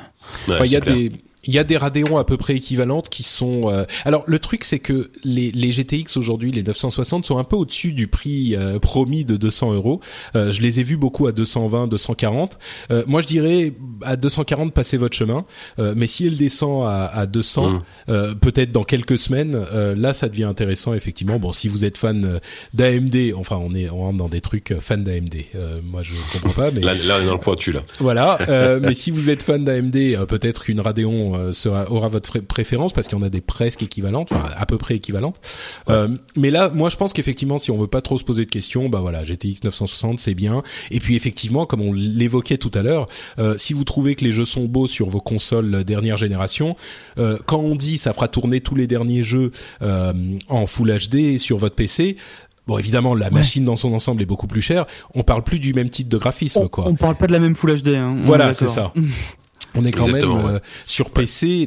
cette génération de consoles est quand même une génération qui, au niveau du de la beauté graphique, euh, a, a pas eu les mêmes euh, le même bon qu'on a eu dans les générations précédentes. C'est un peu plus modeste et le PC du coup est déjà au niveau de ces consoles-là, voire au-dessus. Mmh. Donc, si vous achetez une carte comme ça aussi, vous serez tranquille pendant allez deux, trois, quatre ans et tranquille là où les consoles sont plus ou moins figées, même si il y a mhm. des améliorations, c'est clair, sur la vie d'une console. Euh, sur PC, cette amélioration est bien plus rapide, d'autant plus avec l'arrivée de Windows 10 qui, avec euh, DirectX 12, euh, va permettre d'avoir euh, d'autant plus de performances euh, graphiques. C'est ça, ça va. C'est un investissement pour l'avenir un petit peu quand même. Même si on fait la fine bouche quand on est PC Master Race et qu'on dit ouais bon 960 ça va en 1080 machin, c'est quand même. Ouais, c'est un peu une carte de pauvre. Il faut une carte à 600 euros ou rien. Ah bah oui, ça, ça vaut rien quoi. Mais c'est vrai qu'il y a une carte plus chère qu'une console. Nvidia pour le coup, je trouve qu'ils là, là, là, ils ont pris quand même vachement d'avance sur son, sur le concurrent AMD quoi. AMD, je, enfin, il va falloir qu'ils dans la course parce que même bon, ce qu'ils ont sorti la 960, toute la gamme 960, 270, 980 est vraiment super et même les versions pour PC portable, donc les 970M et 980M, euh, c'est des puces hyper puissantes qui permettent, bah, pareil, pareil, de pouvoir jouer à un Assassin's, un Assassin's Creed euh, tout à fond en 30 images secondes sans aucun problème sur un portable quoi. Les, portables, les portables gamers qui sortent, euh, qui sortent ces derniers mois là, c'est juste euh, avec ces puces là, c'est juste incroyable quoi. Ah ouais non, mais, bah, enfin moi je suis passé à, ça fait quelques années, enfin quelques quelques mois maintenant que j'ai laissé tomber mon, mon PC de bureau, j'ai un portable gamer et ça c'est largement suffisant. Ça suffit, oui bon, les portables gamers n'ont généralement de portable que le nom. Hein. C'est, plutôt transportable. Encore que l'AMD, euh, comment il s'appelle le X1, le AMD, le Dell X1, je crois, qui est, il est relativement. Bah, ouais, justement, il y a le, il y a aussi le MSI. Alors euh, pareil, on rentre dans le technique, mais il y a le MSI GS60 qui est un des derniers euh, portables MSI qui est pour le coup super fin et vraiment léger pour un portable mhm. gamer. Et pareil, il tourne, il tourne avec une 970M euh, qui, qui, est vraiment excellente. Donc bon après, voilà, c'est, c'est des machines qui coûtent entre 1500 et 2000 euros. Hein, faut pas c'est sûr, oui. C'est quand même des machines très chères, mais euh, qui sont des, des investissements vraiment euh, sur le terme aussi. Oula, oula, qu'est-ce qui se passe? Qui fait du bruit? Je ne sais pas. Pourquoi il y a... Alors attendez, une seconde. Hop, tac. C'est chez toi? Oui, c'était chez moi ah parce que j'ai pas... C'est le jingle. Ok. c'est le jingle de l'émission. j'ai... Oh, bon, c'est bon, c'est bon. d'émission. Euh, euh, D'accord. Oui, c'est juste que j'ai pas, euh, j'ai pas mis le, le Bref, euh, tout va bien, tout va bien. Donc on est revenu. C'est juste que j'avais pas mis le, le j'avais pas interrompu le son de mon, euh, mon, mon mon enregistreur et qu'il y avait l'autre piste où il y avait le jingle. Et du coup. Hi, I'm Kara Berry, host of Everyone's Business But Mine, and I am an all-inclusive addict. Enter Club Med, the best all-inclusive for you and your family. With resorts worldwide, from their family flagship resort, Club Med Punta Cana, to their only mountain resort in Canada, Club Med Quebec, they have everything you need to relax. With their 20 plus sports activities, wellness programs, you can dine on delicious cuisine and make memories with your family. So book your next getaway with Club Med. Visit clubmed.us or call 1 800 Club Med or your travel advisor. Finding your perfect home was hard, but thanks to Burrow, Furnishing it has never been easier. Burrow's easy to assemble modular sofas and sectionals are made from premium, durable materials, including stain and scratch resistant fabrics. So they're not just comfortable and stylish, they're built to last. Plus, every single Burrow order ships free right to your door. Right now, get 15% off your first order at burrow.com slash ACAST. That's 15% off at burrow.com slash ACAST. On est arrivé au moment du jingle et voilà. Bref, désolé. Euh, donc on disait, euh, on disait que euh, bah, les, les, Nvidia, oui, il y a, y a un vrai travail sur les puces chez Nvidia qui est au niveau de la recherche en tout cas un petit peu plus convaincant que chez AMD. Et du coup on se retrouve avec des puces euh, qui consomment moins et qui sont plus puissantes pour le même euh, type de consommation et quand on veut jouer un petit peu plus dans le silence qui est important pour certains aussi ou sur un portable mm. ou etc ça joue quoi donc bref si vous voulez être tranquille et que vous voulez pas vous emmerder avec les guerres de clochers ou avec les questions techniques a priori un, un un une GTX, 960, c'est un bon. C'est le bon choix du moment. C'est pas mal, ouais. Mm. Euh, les DLC, on en parlait euh, de temps en temps dans l'émission, euh, et il y avait un article intéressant sur Polygon où il disait c'est pour ça, voilà pourquoi les DLC sont là pour rester, euh, avec les résultats de EA qui nous dit, euh, alors je l'ai mis dans le PC, mais c'est pas forcément que PC. Mm-hmm les revenus euh, des 12 derniers mois, les revenus euh, digitaux, hein, numériques, euh, donc la vente dématérialisée, et se divisent de la manière suivante. le total des revenus, c'est 2,2 milliards de dollars, dont euh, presque la moitié de extra content, c'est-à-dire en gros du DLC, du euh, microtransaction, du tout ça. Enfin, bon, évidemment, ça compte pas les, comme on me l'a fait remarquer sur Twitter, ça compte pas les machines, enfin les, les ventes physiques. Donc c'est que les ventes euh, dématérialisées. Donc évidemment, euh, les jeux complets représentent qu'une plus petite partie du truc. Mais quand même, extra content, donc les trucs qu'on achète en plus, ça représente mhm. presque la moitié de leurs ventes en ligne. Enfin, Quasiment un milliard. Ouais, C'est impressionnant. C'est juste monstrueux. Après, quand on voit, euh, ils ont quand même une politique qui est super, euh, super agressive euh, en termes de DLC, quoi. Hmm. Eux, ils en font vraiment. Euh, je sais pas, j'ai pas. Là, j'ai aucun exemple qui me vient en tête. C'est complètement idiot, mais ils en ont dans tous leurs jeux et ils en ont des tonnes. Oui, c'est vrai. Tout le temps. Ça fait, ça fait partie des mecs en tout cas qui en font le plus. Euh, mm. même quand on voit, ne serait-ce que sur le sur les sur les mobiles ou sur les iPads ou quoi, euh, ce qu'ils peuvent sortir, euh, ils ont une politique qui est très tournée vers le vers les microtransactions en fait. Mm. J'ai Dungeon Keeper là en tête. Oui, celui-là c'était carrément le. Mais justement, euh, j'ai peut-être raté, mais les, les, quand, quand, ils parlent de DLC, ils incluent aussi tous ces micro-paiements liés au mobile ou Non, c'est séparé, je crois. Ah, ah, non, le extra content, ça inclut tout en fait. Euh, ouais, donc c'est aussi les, les micro-paiements liés au mobile, tout ce qui est premium, etc. Quoi. Exactement, ouais. D'accord. Donc euh, bon, c'est pas que le DLC euh, en, en, tant que tel, mais euh, mais bon, bref, juste c'était juste pour dire la raison pour laquelle on en voit tellement, c'est aussi parce que ça marche. même s'il y a beaucoup de gens pour dire qu'ils le détestent, il y a beaucoup aussi, il y a aussi beaucoup de gens pour dire que bah ils en achètent et bah même pas pour le dire, bah mais pour en acheter. Donc non, mais c'est clair c'est clair qu'au début tout le monde a gueulé, mais aujourd'hui, enfin voilà, c'est rentré dans les mœurs. c'est pas non plus comme si par exemple un jeu sortait vraiment complètement tronqué cause de DLC. C'est ça, c'est arrivé qu'il y ait des jeux diminués à cause de DLC, mais c'est quand même relativement rare. Et, puis, là, ça gueule surtout. Les gens voilà, expriment gueule, voilà, exactement. Et il y a quand même, il y a quand même des bons DLC qui existent aujourd'hui. Quand tu vois les, les, DLC de Borderlands par exemple, euh, qui sont des vraies, des vraies petites campagnes supplémentaires. Les, les, sans même parler des, des, DLC de Rockstar, euh, des, des, GTA qui sont excellents. Euh, bah, des DLC qui sont les anciens add-ons tout simplement. Voilà, exactement. Donc, euh, qui sont faits avec avec le même le même soin d'apporter une vraie plus-value. Et puis surtout, c'est toujours pareil. Il y a beaucoup de gens pour gueuler sur les DLC, mais en même temps, ceux qui gueulent, c'est ceux que ceux qu'on entend, quoi. Tous ceux qui acceptent, on les voit pas, quoi. Mm. Et pourtant, je pense qu'on a tous acheté des DLC ici, tu vois. Ouais, ça m'est arrivé, ouais. Très très rarement. Ça, a dû m'arriver. Ouais. Sur les free to play, c'est assez rare que j'achète euh, des trucs, mais oui, ça arrive de temps en temps, bien sûr.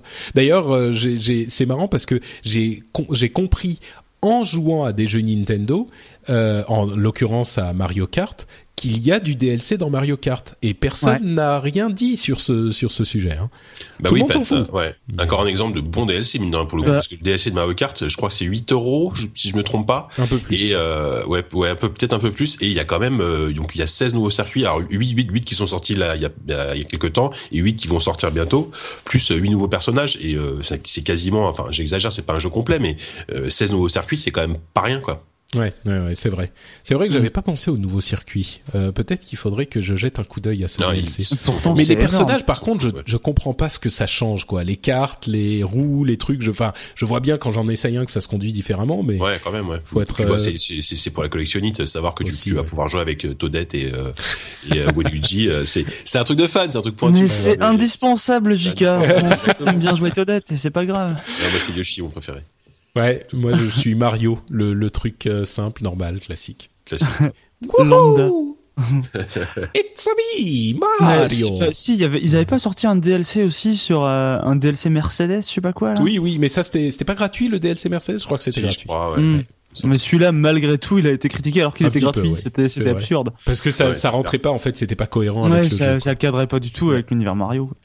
Euh, Uplay, alors euh, Origin aurait désactivé des clés qui étaient euh, volées ou euh, achetées en masse sur des Humble Bundle. Mm-hmm. C'est, c'est une histoire un petit peu complexe, c'est-à-dire qu'il y a des sociétés qui se spécialisent dans la vente de, de, clés en ligne. Donc pour acheter un jeu, bah, vous achetez la clé qu'ils va, vont vous envoyer par email. C'est simple, c'est rapide, c'est souvent moins cher que euh, si on l'achète directement dans le store en question. Et euh, en l'occurrence, on se rend compte que, bon, on le savait déjà depuis un moment, mais beaucoup de ces magasins ont des méthodes un petit peu euh, discutables. Alors certains ouais. sont des jeux entre guillemets volés, d'autres, par exemple, euh, pour qu'on comprenne bien l'attitude, proviennent parfois de humble bundles, donc des bundles qui sont achetés pour euh, euh, à un prix souvent qu'on détermine nous-mêmes, euh, pour euh, bénéficier aux développeurs et parfois et souvent à une œuvre de charité, eh bien il y a des gens qui achètent en masse euh, ces collections de, de, de, de, clés et qui ensuite les revendent beaucoup plus cher évidemment sur leur site. Mm -hmm. C'est vraiment un truc de vautour. Beaucoup quoi. plus cher, mais toujours moins cher évidemment que sur le site officiel. Voilà. Et du coup, Origin, euh, enfin, pardon. Euh, euh, je parle d'origine depuis tout à l'heure, mais c'est c'est les deux en fait. Il y a il y a ouais. EA et euh, Ubisoft, donc Uplay et Origin, qui ont désactivé une quantité euh, de clés qui avaient été acquises dans ce cadre-là. Donc des clés désactivées pour les joueurs qui eux avaient acheté leur truc sans forcément se poser de questions sur dans une boutique en ligne qui était pas non Mhm. plus quelque chose de d'horriblement. Enfin, ils sont pas allés dans une dans une cour sombre pour acheter leur truc sous le manteau. Au fond d'un garage d'un mec qui fournit des clés. Ouais. C'est ça. Et donc euh, le truc désactivé sans autre forme de procès, euh, enfin c'est compliqué quoi. Qui est responsable? Le. Bah. Ouais, vas-y. Il, il, il, il, me semble, alors je sais pas si c'est, euh, je crois que c'est ça, mais en fait je crois que c'est, il y a des joueurs en fait qui ont acheté des clés qui à l'origine, des, des, clés de jeux Ubisoft, mais qui étaient vendues par Origin, parce qu'il y a aussi des jeux Ubisoft sur Origin, et et après Uplay a désactivé ces clés achetées via Origin. Mais quelle, quelle était la vraie origine de ces clés? Euh, Parce que c'est vrai que quand, quand, on va, par exemple, il y, y, a un site de comparatif de, de clés sur Internet, un site français euh, qui est plutôt assez efficace, mais il y a, il y a, y a plein plein de clés avec des prix totalement euh, fous. Mm. mais souvent c'est des clés euh, qui viennent de Russie, des trucs. Euh, ça non, mais vient vrai, de Russie, oui, ça vient d'Amérique latine non, en général. A, voilà, où il y a où il y a un vrai marché parallèle euh, ouais. là-dessus. Pas, c'est c'est pas du piratage. mais c'est import en, voilà. En et ce qui est rigolo, c'est que le... des, des fois quand tu vois les commentaires sur ces boutiques, c'est un peu comme l'époque de la Raymond Gallet, quoi. C'est-à-dire qu'il y, y, y, a des mecs qui disent euh, voilà, moi j'ai j'ai j'ai payé 15 euros pour mon jeu, j'ai jamais reçu ma clé, j'ai contacté le service, j'ai jamais réussi à les joindre. Enfin, alors, alors, moi moi très honnêtement, ça m'est arrivé d'acheter une fois ou deux des, des jeux par ce biais, j'ai jamais eu de problème. Euh, j'ai pas eu de jeu désactivé. Euh, après, les risques sont euh, sont réels, quoi. C'est-à-dire que c'est ouais. difficile de contrôler l'origine de ces clés, quoi. Et c'est un peu le souci, quoi. Même là, récemment, euh, Steam a annoncé qu'il allait, euh, on va dire, un peu contrôler l'origine des clés qu'on rentrait. Le problème, c'est que euh, il y avait plein de gens qui utilisaient, par exemple, je sais pas, des, qui, qui achetaient leurs clés sur des sites, sur des sites russes, avec le par exemple la, la monnaie russe qui, qui s'est cassé qui s'est cassé la gueule un peu ces, ces derniers temps les jeux coûtent rien euh, vraiment mmh. les jeux enfin on peut acheter des jeux neufs qui sont sortis récemment à des prix absolument dérisoires bon après parfois ils sont en russe c'est un peu le c'est un peu le problème hein. mais en même temps au bout d'un moment on n'est pas payé très cher et euh, mais surtout là euh, pour pour essayer de prévoir ça euh, va essayer de enfin Steam au moins pensait essayer de régionaliser l'utilisation des clés en fait de verrouiller mmh. ça à certaines régions et ça paraît pas aujourd'hui c'est c'est vrai que ça paraît ça paraît un peu dingue que que ce soit complètement laissé au choix du joueur c'est c'est à la fois plutôt cool mais justement vu le nombre de problèmes que ça peut entraîner, euh, mmh. ça, ça me paraît un peu, encore un peu étrange. C'est vrai. Et d'ailleurs, euh, c'est le cas sur beaucoup d'autres systèmes. Euh, sur console, c'est régionalisé. Je sais que euh, Blizzard régionalise ses, ses, comptes aussi. Enfin, oui, il y a des, des, des choses.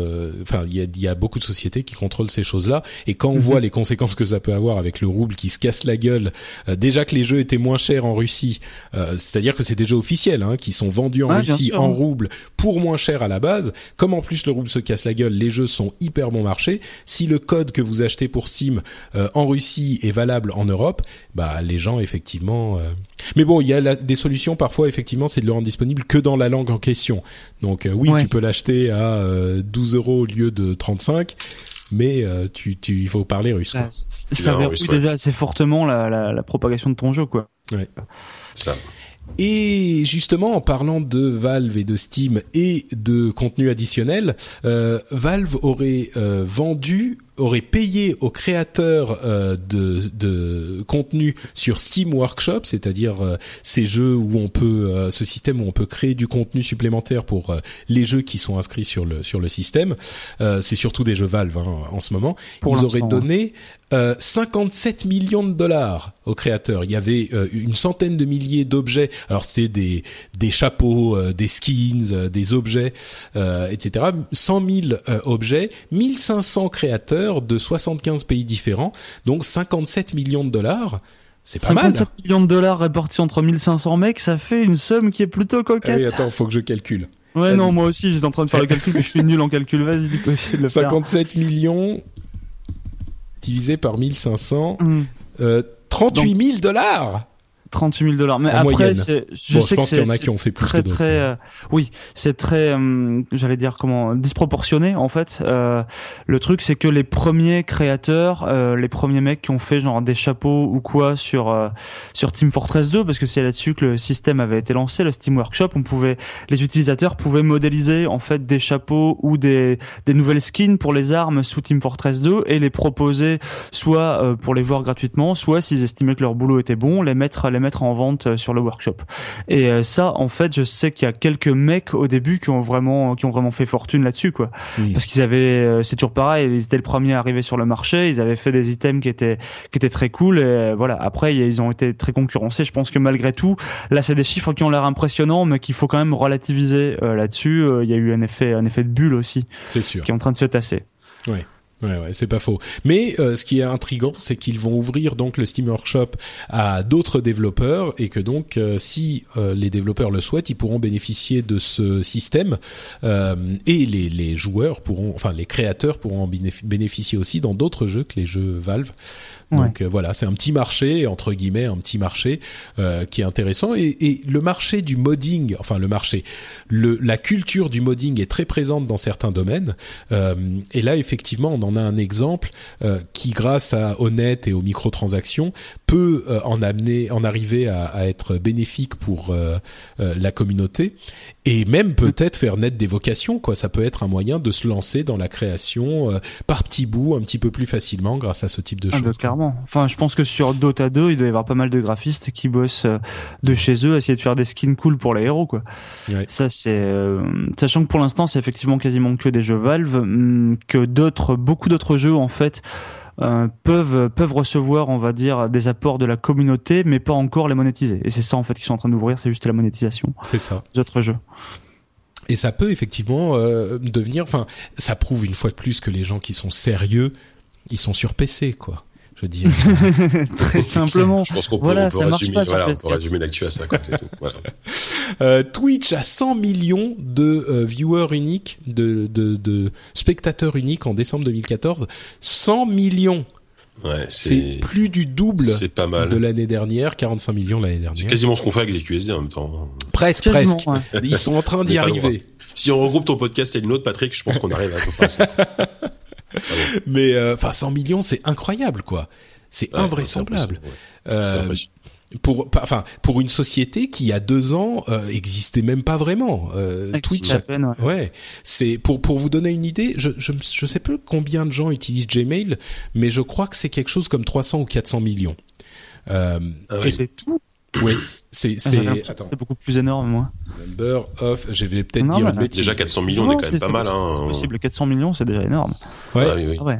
Alors, euh, ah, ok, bon, 400, 425 millions, c'était en 2012. Euh, donc maintenant, c'est sans doute mm. un petit peu plus. Ouais, On, pour on, on, arrive, à, on arrive à un milliard, quoi. Allez, on est en, on est ouais. C'est ça. ce, qui, est déjà monstrueux. Mais mais, mais, Gmail, enfin, c'est je je je sais pas qui n'utilise pas Gmail au monde. Il y a bah encore des gens qui sont sur Yahoo. C'est c'est sans doute les gens qui. C'est ça. Ta grand-mère, les gens qui aiment les consoles, ces gens-là. Les gens sérieux, ils sont sur Gmail. On va se faire pourrir, Patrick. Là, hein. euh... Mais euh... mais oui, non, mais, enfin 100 millions, c'est incroyable. C'est mm. incroyable. Des gens qui, enfin, et en plus là, on parle pas de Gmail. C'est des gens qui se connectent à Twitch pour regarder des gens jouer aux jeux vidéo, quoi. On a gagné, les gars. On a gagné. les gamers, ça y est, on a conquis le monde. C'est bon. le truc, c'est qu'il faut pas perdre de vue non plus, c'est que les, les consoles maintenant sont euh, supportent très facilement Twitch ce qui n'était pas le cas sur la génération précédente où on était limité justement à, à ben, au PC en fait pour pour aller sur Twitch. Maintenant, ou alors euh, il fallait avoir de coûteuses cartes d'acquisition pour les, les geeks en herbe qui voulaient récupérer le final de leur console et tout. Je pense qu'il y a plein de mecs qui ont passé des soirées fabuleuses à faire à mettre leur leur leur matos en place et à jamais Twitch derrière. Mais en tout cas, maintenant, c'est très très facile de Twitcher avec les consoles, donc je pense que ça ça aide bien à exploser aussi les chiffres. Je, serais curieux de connaître le ratio justement entre les les, les mecs qui utilisent Twitch sur leur console et ceux, ceux qui l'utilisent sur PC. J'imagine que le PC reste dominant quand même, mais euh, c'est vrai que quand, tu vois la facilité, euh, par, exemple sur, sur, la PS4 avec laquelle tu peux twitcher ou te connecter à Twitch, c'est assez cool. Et, euh, et, et, en plus, ce qui est, ce qui est marrant, c'est que c'est une tendance qui, est, qui a pas l'air de vouloir du tout s'inverser, quoi. Bien au mm. contraire. Alors, est-ce que ça va durer Est-ce que c'est un, un, gros phénomène de mode J'en sais rien. Je, je sais pas. Après, enfin on parle des consoles, mais là je regarde, je suis sur Twitch et je vois que les genre les premiers jeux c'est Dota 2, LoL, Hearthstone, Counter Strike, Starcraft, WoW. Euh, ouais, ça reste du PC. Il faut, aller, il faut aller sur H1Z1 ou Dying Light, il faut aller assez loin pour essayer de trouver des des jeux qui soient pas que PC. C'est vrai, euh, mais mais c'est vrai aussi que quand on est sur euh, les menus euh, PlayStation, on peut facilement aller, enfin PlayStation, j'imagine que c'est la même chose, voire plus simple encore sur Xbox tu vas regarder des trucs et il y en a, il y en a euh, des gens qui streament, il y en a énormément aussi. Euh, donc bon, effectivement, je pense pas que ça prenne autant que sur PC, c'est une culture un peu différente, mais euh, mais il y en a. Il y en a pas mal. Mhm. Et puis peut-être que quand il y aura des jeux vraiment qui auront un succès énorme et qui auront des composantes euh, un petit peu e-sport, parce que finalement c'est ça qui fait que les, les gens regardent plus euh, sur euh, sur console. On peut imaginer par exemple un Halo 5 euh, quand il aura quand il sera sorti avec la, la composante e-sport qui sera peut-être un petit peu plus streamé, ce genre de choses. ça pourra arriver aussi ou des jeux de course. ça peut venir. Hein. Choses, Bon, mm. clairement. Euh, Microsoft Windows 10, qu'est-ce qu'on retient de la présentation de Windows 10 euh, au niveau euh, au niveau PC Des lunettes de dingue. Des alors oui, les lunettes hologrammes entre guillemets, moi qui m'ont un petit peu Bon, oui, bah qu'est-ce que vas-y, toi, toi, t'es, tombé dans le panneau, t'es devenu complètement fou. Non, non, mais alors, ouais, juste pour, juste pour, pour Windows 10 en, en deux mots, euh, Bon, j'ai moi, honnêtement, j'ai super hâte de l'essayer parce que je trouve euh, au début j'ai eu énormément d'a priori sur Windows 8 euh, et euh, à, fur, à, fur, et à mesure que je l'utilisais, je me suis dit que c'est pas si, c'est pas un OS si ah, mauvais que bah ça il était mal pensé euh, peut-être par rapport à, au fait de euh, passer d'un desktop, enfin d'un desktop, d'une interface classique à une interface 100% tactile. Euh, là, Windows 10, on a l'impression qu'ils ont vraiment appris des, des, petites erreurs de Windows 8 et qu'ils arrivent à faire un truc cohérent et qui, j'espère, sera universel par rapport au, par rapport au support, quoi. Et mais par contre, les, les HoloLens, moi, moi, franchement, je suis un peu comme un fou. Enfin, je suis un peu comme un fou. comment dire Je suis. Alors, je, vais expliquer très rapidement ce que c'est. Ouais. Oui, vas-y, Patrick. Alors, c'est des, des grosses lunettes, une sorte de, avec une sorte de visière sur laquelle il y a un écran translucide, enfin transparent, euh, qui va interposer entre la réalité qui vous entoure et vos yeux euh, une couche d'image de synthèse supplémentaire. C'est-à-dire que c'est pas comme des lunettes de réalité virtuelle où vous êtes complètement isolé dans votre environnement. Vous êtes toujours euh, dans la pièce dans laquelle vous êtes hein, euh, visuellement. Euh, ça c'est pas des écrans qui vous qui vous coupent du monde. Là vous êtes toujours dans la pièce, mais par contre on peut rajouter des trucs comme par exemple et comme il y a tout plein de capteurs, vous pouvez avoir sur votre bureau des objets virtuels qui sont posés. Vous pouvez être plongé dans un environnement euh, il donnait l'exemple de Mars par exemple, euh, où vous seriez plongé, mais vous êtes quand même, genre il y a Mars dans votre salon. Euh, vous pouvez aussi l'utiliser pour communiquer avec quelqu'un qui va voir ce que vous voyez, puisqu'il y a des caméras aussi dessus, et dessiner euh, sur votre écran, donc sur la réalité des choses pour vous indiquer euh, des procédures ou ce genre de choses. On montrait des trucs de plomberie par exemple. Euh, et ce qui me dérange moi, c'est qu'ils ont présenté ça comme l'interface du futur qui va tout remplacer. Et pour moi, c'est pas du tout ça. C'est juste Enfin, c'est une, une belle promesse, mais concrètement, il y a tellement de problèmes qui se posent que je suis pas du tout certain que ça aura la portée dont il parle et surtout que ça sera utilisable sur la durée. Euh, c'est une technologie qui est le début peut-être de quelque chose, mais il y a tellement de questions qui se posent. Mm. Je suis pas sûr que j'y crois et surtout, j'y crois pas tout de suite. Quoi. Alors, il, il disait ça sortira dans le cycle de vie de Windows 10 dans les quelques mm. prochaines années, mais oui, voilà, oui. C'est ça. Et surtout, c'est pas des hologrammes. à long terme. C'est pas des hologrammes. C'est pas des hologrammes. Euh, c'est pas un truc que tu poses sur ta table et qui va projeter euh, un hologramme dans le vide. C'est pas Star Wars, mais c'est l'impression mm. que ça va pouvoir te donner quand, quand, quand tu quand tu mettras les lunettes. Et euh, et euh, je sais plus ce que je voulais. Oui, c'est vrai qu'il reste encore beaucoup de zones de flou malgré tout. C'est vrai qu'on connaît pas par exemple la définition de l'image. Euh, quelle est la définition de l'image affichée on connaît pas l'autonomie aussi du truc. Euh, pour le coup, si, si, si tu peux l'utiliser, enfin tu vois, si c'est comme les Google Glass et que tu peux les utiliser une heure euh, avant de devoir la recharger pendant deux heures, euh, bon bah là ça ça va pas parce que là les les, les protos qui étaient montrés c'était des trucs avec un, un câble et tout. Enfin c'était évidemment inutilisable en l'état. Mais ce qui m'a quand même rassuré moi, c'est que euh, tout de suite ils ont fait essayer euh, le prototype à la presse, à, aux journalistes qui étaient là, qui étaient sur place, et j'ai lu pas mal de résumés euh, bah, chez bah, tous les gros sites, hein, Engadget, The Verge, il y a Wired qui avait eu l'exclusivité du truc. Euh, et tout le monde, alors voilà, tout le monde était vraiment bluffé par le par le truc en disant ça marche vraiment très très bien. Après la démo était euh, comment dire chronométrée et millimétrée et euh, préparée par Microsoft. je pense que ça a été bossé dans tous les sens. Voilà, voilà, mais effectivement. Et ils ont essayé donc ce que tu disais Patrick le le, le Skype où t'as le où le mec te, te dessine des trucs à l'écran et il voit à travers, à travers tes yeux. Ils ont montré aussi le, le, le fameux château, le Minecraft un peu sur la table. Euh, ils ont montré Mars et, euh, et c'est enfin les possibilités, c'est c'est comme la réalité virtuelle, c'est-à-dire que pour le moment, c'est euh, les, les, possibilités sont immenses. On ne sait pas trop euh, dans quelle mesure ça va prendre une, euh, une vraie importance dans, dans, dans, notre vie euh, de joueur et dans notre vie de tous les jours. Mais on, on a quand même des possibilités qui s'ouvrent, qui sont assez, euh, qui pour moi sont assez hurissantes et, et assez, assez, assez, assez fortes, même un peu flippantes par moment, parce que la réalité virtuelle, il y a ce côté aussi où on est un peu isolé du monde et, et ça peut, ça peut avoir des conséquences néfastes, on va dire. Mm. Mais, mais en tout cas, moi, je trouve que ce qui est intéressant, c'est que Microsoft ne va pas dans le sens de tout le monde entre guillemets. Ils font pas comme Oculus Rift, ils font pas comme Sony avec Morpheus ils essayent, ils, se contentent pas entre guillemets de faire un, un énième de réalité virtuelle. Ils, ils essaient autre chose et ça, ça c'est plutôt cool. C'est plutôt, c'est plutôt vachement innovant de leur part et mine de rien, ça fait, ça fait longtemps que Microsoft m'avait pas, euh, m'avait pas, euh, comment dire, m'avait pas excité par rapport à un projet vraiment, vraiment, euh, vraiment innovant pour le coup. Hmm. Après, il faut se méfier, c'est toujours pareil. Le, concept, le concept a l'air très très cool. Ils ont, ils ont de bonnes idées pour pour arriver toujours à le vendre en fait, tout, tout simplement à susciter l'envie. Hum, ce qui est déjà pas évident, mais qu'ils ont très bien réussi à faire. Hmm. Mais après, il faut faut voir s'ils arrivent déjà à en faire quelque chose, s'ils arrivent à avoir un prototype qui est viable, et s'ils vont pas juste l'utiliser à te foutre de la pub partout quoi. Parce que, ça, je pense pas. ça, je pense pas. Moi, mon à mon sens, à mon sens, les problèmes arrivent quand on commence à se poser les, les questions très très concrètes, parce que le fantasme est, est, est séduisant, c'est certain, mais euh, les questions concrètes, c'est comment est-ce que tu le contrôles? Euh, C'est censé être contrôlé à la voix et au geste. Il y a une sorte de air tap avec lequel tu contrôles, mais pour des pour des applications concrètes, euh, la voix, il faut que ça marche 100% du temps. Euh, le air tap, bah c'est limité. Tu vas pas te mettre. Si on parle de jeu, parce que c'est quand même le rendez-vous jeu, tu vas pas te mettre à jouer en bougeant ta main dans les airs. On a bien vu ce que ça donnait avec le motion gaming. Il y a t'auras un pad, t'auras un pad tout simplement. Et ouais, entre ouais. guillemets, t'auras un pad et tes, et tes lunettes seront, seront, ton écran, mais qui, qui, qui t'immergeront. Alors à ce moment, t'immergeront dans, dans le jeu, tu vois ce que je veux dire? Mais à ce moment, si tu veux être immergé dans le jeu, c'est la réalité virtuelle qui va t'intéresser, parce que si tu veux utiliser ton environnement, enfin mmh. jouer avec un truc qui court sur ta table, euh, moi je vois pas comment ça pourrait marcher. Peut-être que je manque de d'imagination, tu vois, mais je vois pas comment ça pourrait marcher concrètement pour une expérience de, de jeu. Euh, euh, satisfaisante. Pour le gadget, oui, mm. tu vas mettre un château euh, Minecraft sur ta sur ta table de mm. chevet, mais pour une expérience de jeu, il faut que le les game designers, il faut que le game design soit euh, il faut que ça apporte quelque chose au game design. Là, le fait que ça soit sur ton canapé à toi qui à toi, c'est enfin on s'en fout quoi. Je sais pas, je, moi je comprends pas ce que ça apporte quoi même pour le gadget, je pense que ça apporte rien.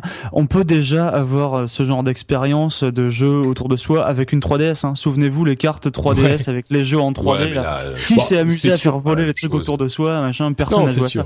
Bon, après, on est d'accord que c'est pas les mêmes moyens, c'est pas la même ambition non plus, mais ça prouve quand même qu'il y a un, je sais pas, euh, peut-être un marché qui est pas prêt, quoi.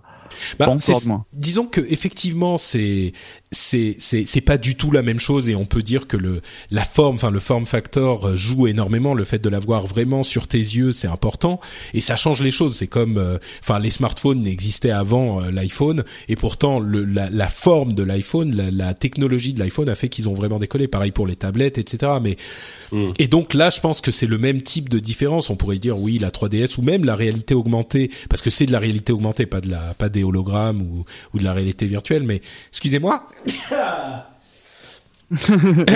c'est. Merci, ça risque de commencer à, ouf, à être dur. Euh, donc, le, le, là, c'est c'est quelque chose de plus. C'est certainement le comparer un iPhone, ce que j'ai fait, hein, à la réalité augmentée sur un iPhone ou sur une 3DS. Bon, c'est un peu tiré par les cheveux, je le comprends. Mais étant donné que ça a généré si peu d'excitation concrète, ces applications-là, comme tu le dis, euh, euh, Sylvain, je pense que ça donne une petite indication sur le fait qu'au moins c'est pas prêt. Il y a peut-être que ça va donner quelque chose, mais on n'y est pas encore. Et puis surtout, la promesse étant que ça crée du virtuel dans ton environnement réel. Mhm. Un exemple, un truc qui me m'inquiète, c'est que il faut que le temps de réponse, le lag, soit nul. Parce que si quand tu bouges la tête, ça prend un, un, un deux dixièmes de seconde euh, de se réajuster au bon endroit sur la table, ton image virtuelle, et eh ben l'illusion est cassée. Mhm. Et là, on n'y est pas encore. Enfin, on voyait l'exemple qu'ils ont fait sur scène, euh, l'image du mec euh, de qui, qui, était posée sur un sur un petit support, euh, et eh ben elle bougeait un petit peu, euh, c'était pas, ça semblait pas réel quoi. Donc euh, bon, à mon sens, ça peut avoir des applications intéressantes à terme, mais on n'y est pas du tout encore. Non, du tout. Ça justifie pas du tout l'excitation dont on dont on fait preuve les gens. Bah si parce que enfin pour, pour, moi de, de, mon point de vue un peu plus parce que je trouve que ça même si effectivement on en est encore au stade de la promesse et d'expérimentation etc. Je trouve que ça, ça laisse quand même un peu entrevoir euh, ce que pourra être euh, ce que pourrait être l'interface du futur mais dans un futur euh, dans dix ans quoi voilà et, euh, et, et, et je pense que ça là-dessus ça peut être excitant. Enfin je veux dire il y a, il y a encore sept ans euh, on n'avait pas de tablette on savait pas ce que c'était ou c'était c'était nul enfin voilà et il y a eu il y a eu l'iPad et on a on a découvert entre guillemets une nouvelle interface, une nouvelle façon de consommer du contenu, euh, du, voilà, qui, qui a remplacé, qui, enfin qui, qui remplaçait en, parallèle de notre PC portable. Bah aujourd'hui, ces trucs, ces expérimentations-là, que ce soit l'Oculus Rift ou euh, ou le, le HoloLens, euh, même si on en est encore au stade du fantasme, ça existe. Voilà, c'est une technologie qui existe, qui, qui est sans doute pas encore au point, mais qui euh, qui va l'être dans les, dans les années dans les années à venir et qui pourra entre guillemets qui pourra nous apporter une nouvelle façon de consommer du contenu et euh, et pour moi c'est c'est ça qui qui m'intéresse vraiment quoi qui m'excite vraiment. Et là il y a beaucoup de gens qui pensent au Google Glass et qui rigolent oui, voilà, mais, non, moi je dirais, je suis un petit peu cynique. je, suis, je suis un peu cynique. Ce que je dirais plutôt, c'est ce que je disais dans le rendez-vous tech, euh, puisqu'on en a parlé euh, dans la dernière émission. Mais ce que je disais, c'est que ça me fait plutôt penser à la présentation de la table Microsoft Surface à l'époque qu'ils ont présenté avant l'iPhone. Euh, c'était une grosse table qui faisait une utilisation intéressante du multitouch. La technologie existait déjà hein, au niveau académique. Euh, les, les, recherches avaient montré ce que ça pouvait donner et, et Microsoft en avait fait une application concrète mais qui était à mon sens un peu maladroite. C'était quelque chose qui nous montrait cette technologie, euh, comment on peut l'utiliser, mais on n'avait pas de bénéfice à cette utilisation, de bénéfice réel. Euh, et à mon sens, on en est là avec euh, cette euh, cette présentation. C'est quelque mm. chose qui est intéressant, qui est séduisant, mais c'est du de la futurologie quoi. Et on se dit ouais, il y a ce truc, on sait pas comment l'utiliser. Et peut-être que la forme que ça va prendre quand ça sera utile sera, à mon sens, elle sera complètement différente. Donc la, la, Microsoft euh, Surface n'est allée nulle part. Le Google Glass, ben, sous cette forme-là, on a l'impression que ça a pas vraiment pris. Euh, à mon sens, c'est le même genre de choses. Donc, pour moi, c'est pas excitant parce que j'en vois pas, je vois pas ce que ça peut donner. C'est une piste de recherche.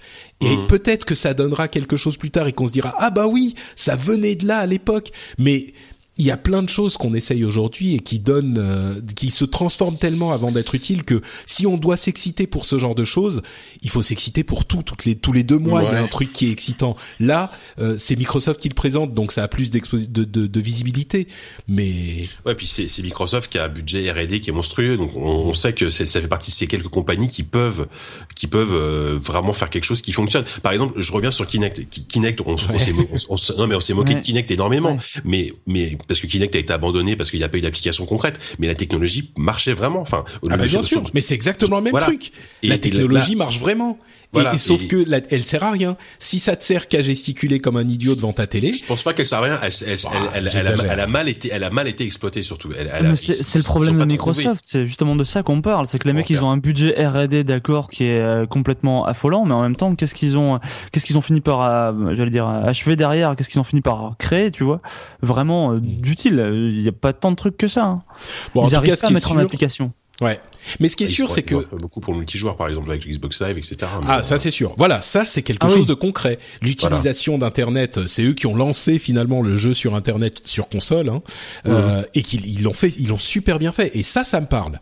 Ça, oui. là, je suis d'accord. Là, ça m'excite. Ils ont très bien fait et ils l'ont rendu payant. Oui, mais justement, pour, enfin, je trouve que pour une fois que Microsoft euh, lance un projet un peu futuriste, euh, euh c'est pas la première fois. ils faisaient, ils, ont toujours fait ce genre de ce genre de truc. Ils l'ont fait. Bon, avec le Kinect, on a vu ce, ce que ça a donné. Ça s'est vendu comme des petits pains, mais on a bien vu que ça n'avait pas d'application convaincante concrète. Et là encore, il y a des gens qui qui utilisent leur Kinect tous les jours euh, sur Xbox One et qui vont m'engueuler. Mais oui, je sais qu'il y en a. Mais si on parle de, de révolution de l'interface homme-machine, comme ils l'ont fait en, en faisant leur présentation, euh, bah non, on est. Hmm. Enfin bon, bref, on pourrait en parler très longtemps, mais euh, on va on va avancer quand même. Euh, et, et je sais pas si vous en parlez dans le ZQSD. Euh, oh, vite fait, on, on en parle rapidement des HoloLens, mais euh, mais moins que on n'a pas eu le débat. Justement, moi j'étais un peu, euh, j'étais autour d'une table de, de 10 sceptiques en disant cette façon c'est de la merde. mais j'étais le seul un peu un peu enthousiasmé par le truc. Toujours pareil, JK. Ça a pas changé. seul contre tous. Exactement. le samouraï du, du le samouraï, samouraï de la réalité virtuelle. Bon, bon, on en parle aussi dans le rendez-vous tech. Donc si ça vous intéresse, on, on couvre tout ça là-bas aussi. D'autres annonces quand même pour Windows 10. Il y aura une application Xbox en Windows 10 qui vous permettra de streamer vos jeux euh, Xbox One sur Windows euh, ou sur tablette d'ailleurs, euh, pourquoi pas.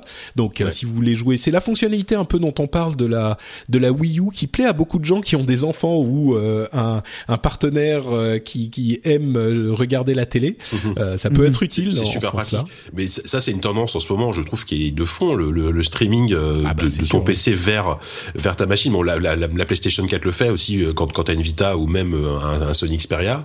Euh, la, la Shield de Nvidia, une, donc, qui est leur dernière tablette, peut te streamer euh, pareil. Euh, ton, en gros, tu peux afficher ton jeu Steam sur sur ta tablette euh, et ça marche de mieux en mieux. Pour le coup, je suis assez assez bluffé, euh, assez bluffé de la technologie qui marche vraiment vraiment bien et, et c'est plutôt cool. C'est dire c'est une feature en plus qui qui aujourd'hui je trouve apprend à, l'importance quoi. quoi ouais. quelque chose ouais. moins en moins tenu de jouer sur un seul et même écran et ça, c'est toujours mm. cool parce qu'on est quand même on multiplie les écrans euh, chez soi et, et, moi, je, moi, je passe, je passe autant de temps à jouer, euh, je passe quasiment autant de temps à jouer sur l'écran déporté de la Wii U que à jouer sur la télé, parce qu'effectivement, comme tu dis, Patrick, euh, bah, euh, ta femme le soir qui a envie de regarder Top Chef le lundi soir, toi, t'as envie de jouer à ton, à ton Mario Kart, et bah, et bah voilà, tu joues à ton Mario Kart, en même temps, tu peux suivre Top Chef, et voilà. Moi, je, je, fais pas de la vue pour Top Chef, hein, mais tu, me vends, tu me vends une vie complètement. mais moi j'ai une vie Tu vends du rêve, JK. Ah, c'est le mariage, hein, si tu veux. Bah oui, moi je suis marié, ma moi je, je joue sur la sur la télé, et, mais ma femme travaille elle est sérieuse donc elle fait des trucs intellectuels tout ça. Mais euh, mais ouais, moi je trouve ça dommage en fait sur la Wii U parce que l'écran est tellement mauvaise qualité par rapport à une belle télé et les graphismes sont tellement beaux. Euh, L'art de Nintendo s'exprime tellement sur euh, sur une grosse euh, un gros écran HD que c'est dommage que la qualité. Enfin surtout qu'on a nos tablettes qui sont tellement belles aujourd'hui. Les pardon on perd un peu en qualité aussi sur le stream, surtout quand ils utilisent les, les, fonctionnalités de deux joueurs en fait sur la Wii U, euh, un qui joue sur le gamepad et un qui joue sur la télé. Je pense notamment à comment il s'appelait ce jeu euh, Hyrule Warriors.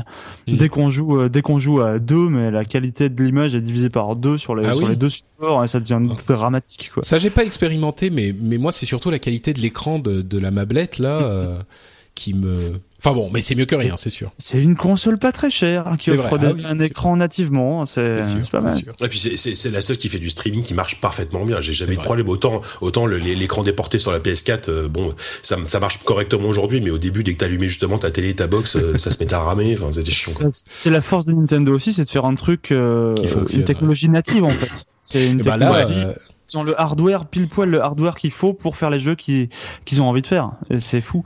On va tellement passer pour des pros Nintendo dans cette émission. non, mais on est, enfin, Nintendo a énormément de qualité. Ça, je pense que c'est c'est indéniable. Il faut être vraiment énervé pour pour le nier. Hein. Et pourtant, on, on, pointe du doigt leurs défauts euh, largement aussi. Mais mais en l'occurrence pour Microsoft, je pense que ça fonctionnera bien euh, parce que maintenant ce type de technologie est mûr euh, mm. et ça pourra en intéresser certains hein, jouer à leur leur jeu Xbox One. T'as, t'as l'écosystème Windows 10 de toute façon qui est censé être partout. Donc euh, et, euh, et donc il, il, sera aussi possible d'avoir des jeux en crossplay euh, Xbox PC. Il y aura un, un, un, DVR pour enregistrer ces jeux directement euh, sur PC. Euh, qui, qui, et ils ont professé leur amour pour Steam aussi. C'était marrant, alors qu'ils ont eu des petites engueulades euh, avec Gabe Newell. Il y a eu des petites sorties un petit peu agressives. Là, ils ont l'air d'avoir de s'être réconciliés.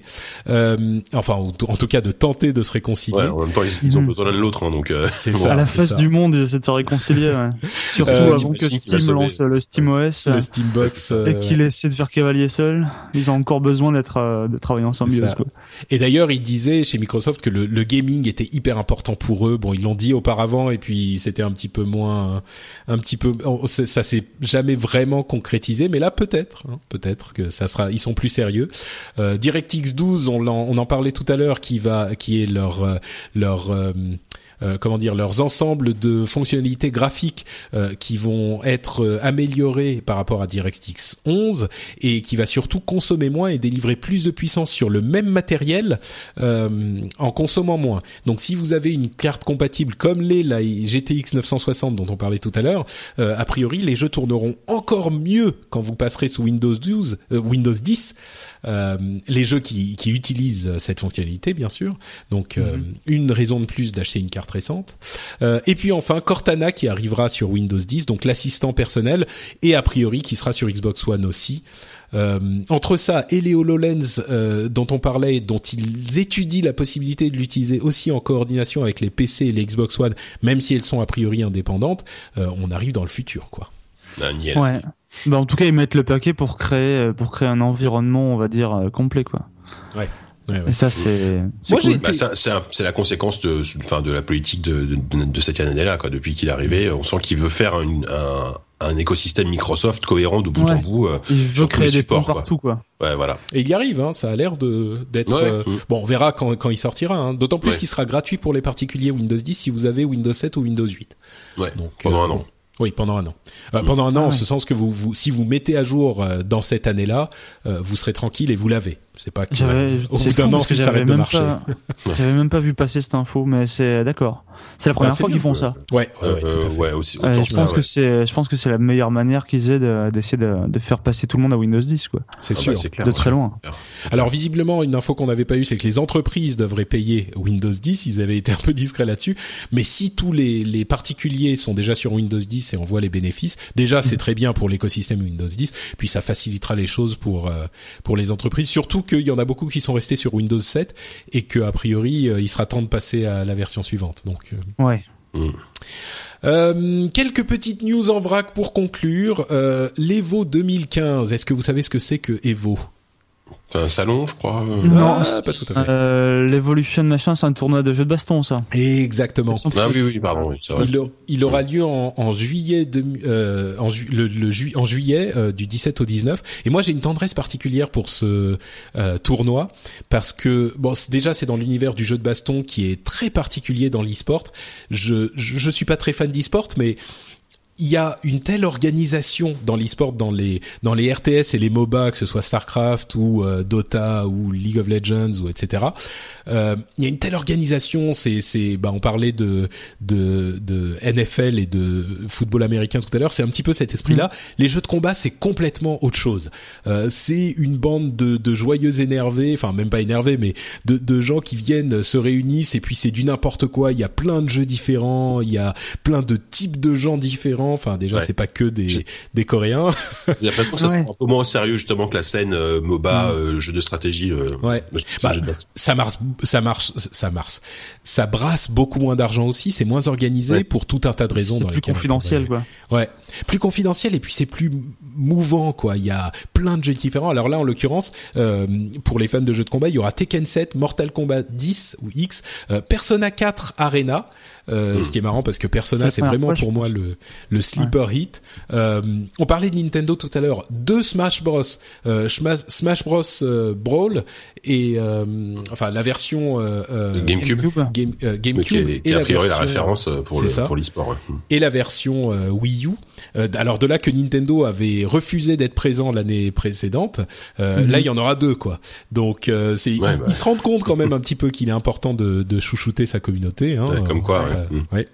Euh, et il y aura aussi, enfin Tekken 7, euh, Mortal Kombat X, euh, c'est un petit peu excitant parce que c'est des trucs qui sont pas encore sortis. Euh, moi, je suis un fan de plutôt de Tekken. Moi, je suis un fan des trucs techniques, vous voyez. Mortal Kombat, Smash Bros, c'est pour les pour les gens qui aiment appuyer sur tous les boutons. Bon, Tekken, tu en, vas te faire ça sur Tekken, gens, là. oui, surtout que Tekken, tu prends Huarang et t'appuies sur tous les coups de poing, ouais, même pas. Ouais, ou, c'est ça. Ouais. Ou comment il s'appelle Eddie Gordo, ouais. Eddie Gold, la, la capoeira là. Exactement. T'appuies sur tous les boutons et tu gagnes.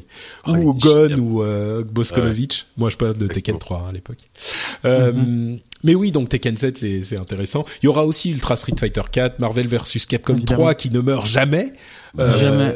enfin, Souvenons-nous d'ailleurs que euh, le champion du monde actuel de Ultra Street Fighter 4 est euh, français. Ouais, c'est Luffy, qui avait ouais, qui avait détrôné. Ça fait un moment que les, les Japonais, les Américains étaient étaient les premiers sur la scène. Et là, l'an dernier, il avait gagné les veaux. Mm. C'est lui qui joue avec PlayStation ou Ouais, il joue avec une manette PlayStation 1, la toute première PlayStation. Sur Xbox 360, c'est complètement c'est complètement un ovni ce thème-là. Parce que il faut savoir que les gens qui jouent dans ces tournois viennent avec leur propre manette, évidemment, parce qu'on peut pas jouer avec n'importe quelle manette. Euh, donc ils se trimballent avec leur manette type manette d'arcade qui pèse 4 euh, kilos. En général, les euh. mecs jouent tous avec des sticks arcade incroyables. Lui, il était venu avec une manette PlayStation 1 qui avait 10 ans et il leur a mis la misère. C'était marrant, ouais. et enfin, Guilty Gear Xrd, enfin Third, je sais même pas comment ça se prononce. mais c'est, j'aimerais bien faire un, un, me plonger un petit peu plus dans l'univers du jeu de combat. C'est un truc qui, qui moi me plaisait beaucoup à l'époque. J'étais à fond Street Fighter, euh, Tekken, euh, beaucoup moins Virtua Fighter et, euh, mhm. et Mortal Kombat. C'était les trucs bon pour les autres, les autres. Mhm. mais mais mais c'est un univers qui me plaît vraiment. Et puis il y a des trucs. Enfin Certains d'entre vous, euh, chers auditeurs, auront sans doute entendu parler de l'Evo avec euh, la, la, scène légendaire euh, avec Daigo où il contre une série de coups de pied de Chun-Li en utilisant Ken, si je ne m'abuse. C'est Ken ou Ryu? Peut-être Ryu. Je sais plus, euh, mais... Et il contre une série de, de, coups de pied et puis après il lui remet dans la gueule là où il allait mourir s'il contrait pas tout. Enfin bref, c'est compliqué. Genre il lui restait, il lui restait vraiment rien de vie et il fait des contres parfaits. C'est-à-dire que normalement quand on fait un contre, on prend un peu de dégâts. Là, il fait le contre vraiment à l'instant de l'impact et il le fait genre je sais plus, c'est genre 17 fois de suite ou un truc comme ça. Et après derrière, il lui remet dans la gueule et là toute la salle a tellement hurlé. Mais c'est, je pense que c'est le mouvement de, de, jeu de combat le plus connu au monde. Ouais, c'est C'est la vidéo, je pense, la, plus connue, je pense sur euh, Street Fighter. ouais, ouais c'est sûr. Vous cherchez Evo euh, Daigo et vous allez tomber dessus euh, sur YouTube. Euh, Daigo D-A-I-G-O, c'est un joueur très connu euh, que d'ailleurs j'étais j'étais au à PAX au PAX East à Boston en 2013 et je marche comme ça au détour d'un d'un d'un stand et il y avait le stand Mad Cats et il y a un type qui me qui me croise et qui me dit ah t'as vu il y a Daigo là et là je dis hein? Quoi? Daigo, le Daigo. J'ai, j'ai failli aller demander un autographe et puis euh, finalement il y avait trop de monde, une petite photo et tout. non mais tu rigoles, mais enfin Daigo c'est justement en partie à cause de cette euh, de cette vidéo, c'est une légende quoi. Du, ah pour moi c'est un, truc. Euh, enfin bref, mm. bon. Euh, voilà, donc les veaux et le, les jeux de combat, ça m'intéresse beaucoup et j'aimerais bien faire un petit peu plus à ce niveau-là. Et moi, d'ailleurs, on a, on a une la dimension stratégique m'intéresse, mais je suis un peu trop lent dans l'exécution. Ah, bah, même quand je sais ce que je devrais faire pour contrer un type ou quoi, j'y arrive pas. Ah bah oui, oui. ça m'énerve. Il faut, c'est vraiment euh, entre la, la, dextérité et la, la, vision stratégique, il faut vraiment avoir un équilibre parfait. Il faut, ouais, il faut un jeu de baston tour par tour, toi, en fait. c'est ça, c'est ça. C'est exactement ça. Une espèce de civilisation Street Fighter, Street Fighter. pas mal, pas mal. Un concept à creuser là. Et d'ailleurs, euh, il y a une, euh, on a une, une championne aussi, euh, Kayane, Kayane, bien sûr, qui était une petite prodige des jeux de combat, qui a commencé les tournois. Elle avait genre 8 ans et elle battait tout le monde. Enfin, c'était, c'était très sympa et qui est très active sur Twitter. Ouais, c'est une fille très bien. à l'époque, je travaillais chez Joystick. Elle était venue dans les locaux pour console plus, je crois à l'époque, et elle a mis la misère, bah, évidemment à tout le monde, hein, même, même à ceux, même aux spécialistes de la baston dans les magazines. C'était assez rigolo. elle fait, elle fait des shows où elle affronte le public. Elle, elle est, elle les affronte juste au son en fait. Les mecs devant l'écran, elle, elle est assise, elle est dos à l'écran, et tu la vois sourire parce qu'elle sait qu'elle gagne. Elle est en train de juste au son, et les mecs sont dégoûtés, s'énervent. Je croyais que, je crois qu'elle comme ça. Elle, elle avait fait ça à la Paris Games Week, je crois, ou à, une expo. Elle, il y a... elle le fait un peu partout parce que du coup, elle le fait très bien. Elle est rompue à l'exercice et c'est toujours spectaculaire. ça met toujours une bonne ambiance. Mais elle essaie toujours de faire des, des spectacles qui, qui mettent une bonne ambiance et ça, c'est, c'est plutôt cool. Ouais, elle est très très bien cette fille. Et d'ailleurs, euh, bon, je vais vous raconter une confidence. Euh, on était justement à la Paxiste en revenant, elle y était aussi, et on s'est croisés dans le dans l'aéroport. Et, et du coup, euh, on a sorti nos iPhones. Euh, on était avec euh, avec euh, Emric euh, qui la connaissait, Emric Lallet, mhm. et, et on a sorti nos iPhones et on a fait une partie. Et eh ben, vous savez pas quoi Je l'ai battu. De quoi De Street, Super, Ultra. Ah, sur iPhone, Street, sur... mais non, non, je ne veux pas le savoir. J'ai battu Kayane à Street Fighter. Patrick. Et évidemment, euh, évidemment, elle a voulu faire une revanche. J'ai immédiatement prétexté euh, un, un, coup de froid ou une envie d'aller pisser, tu vois, pour m'y soustraire.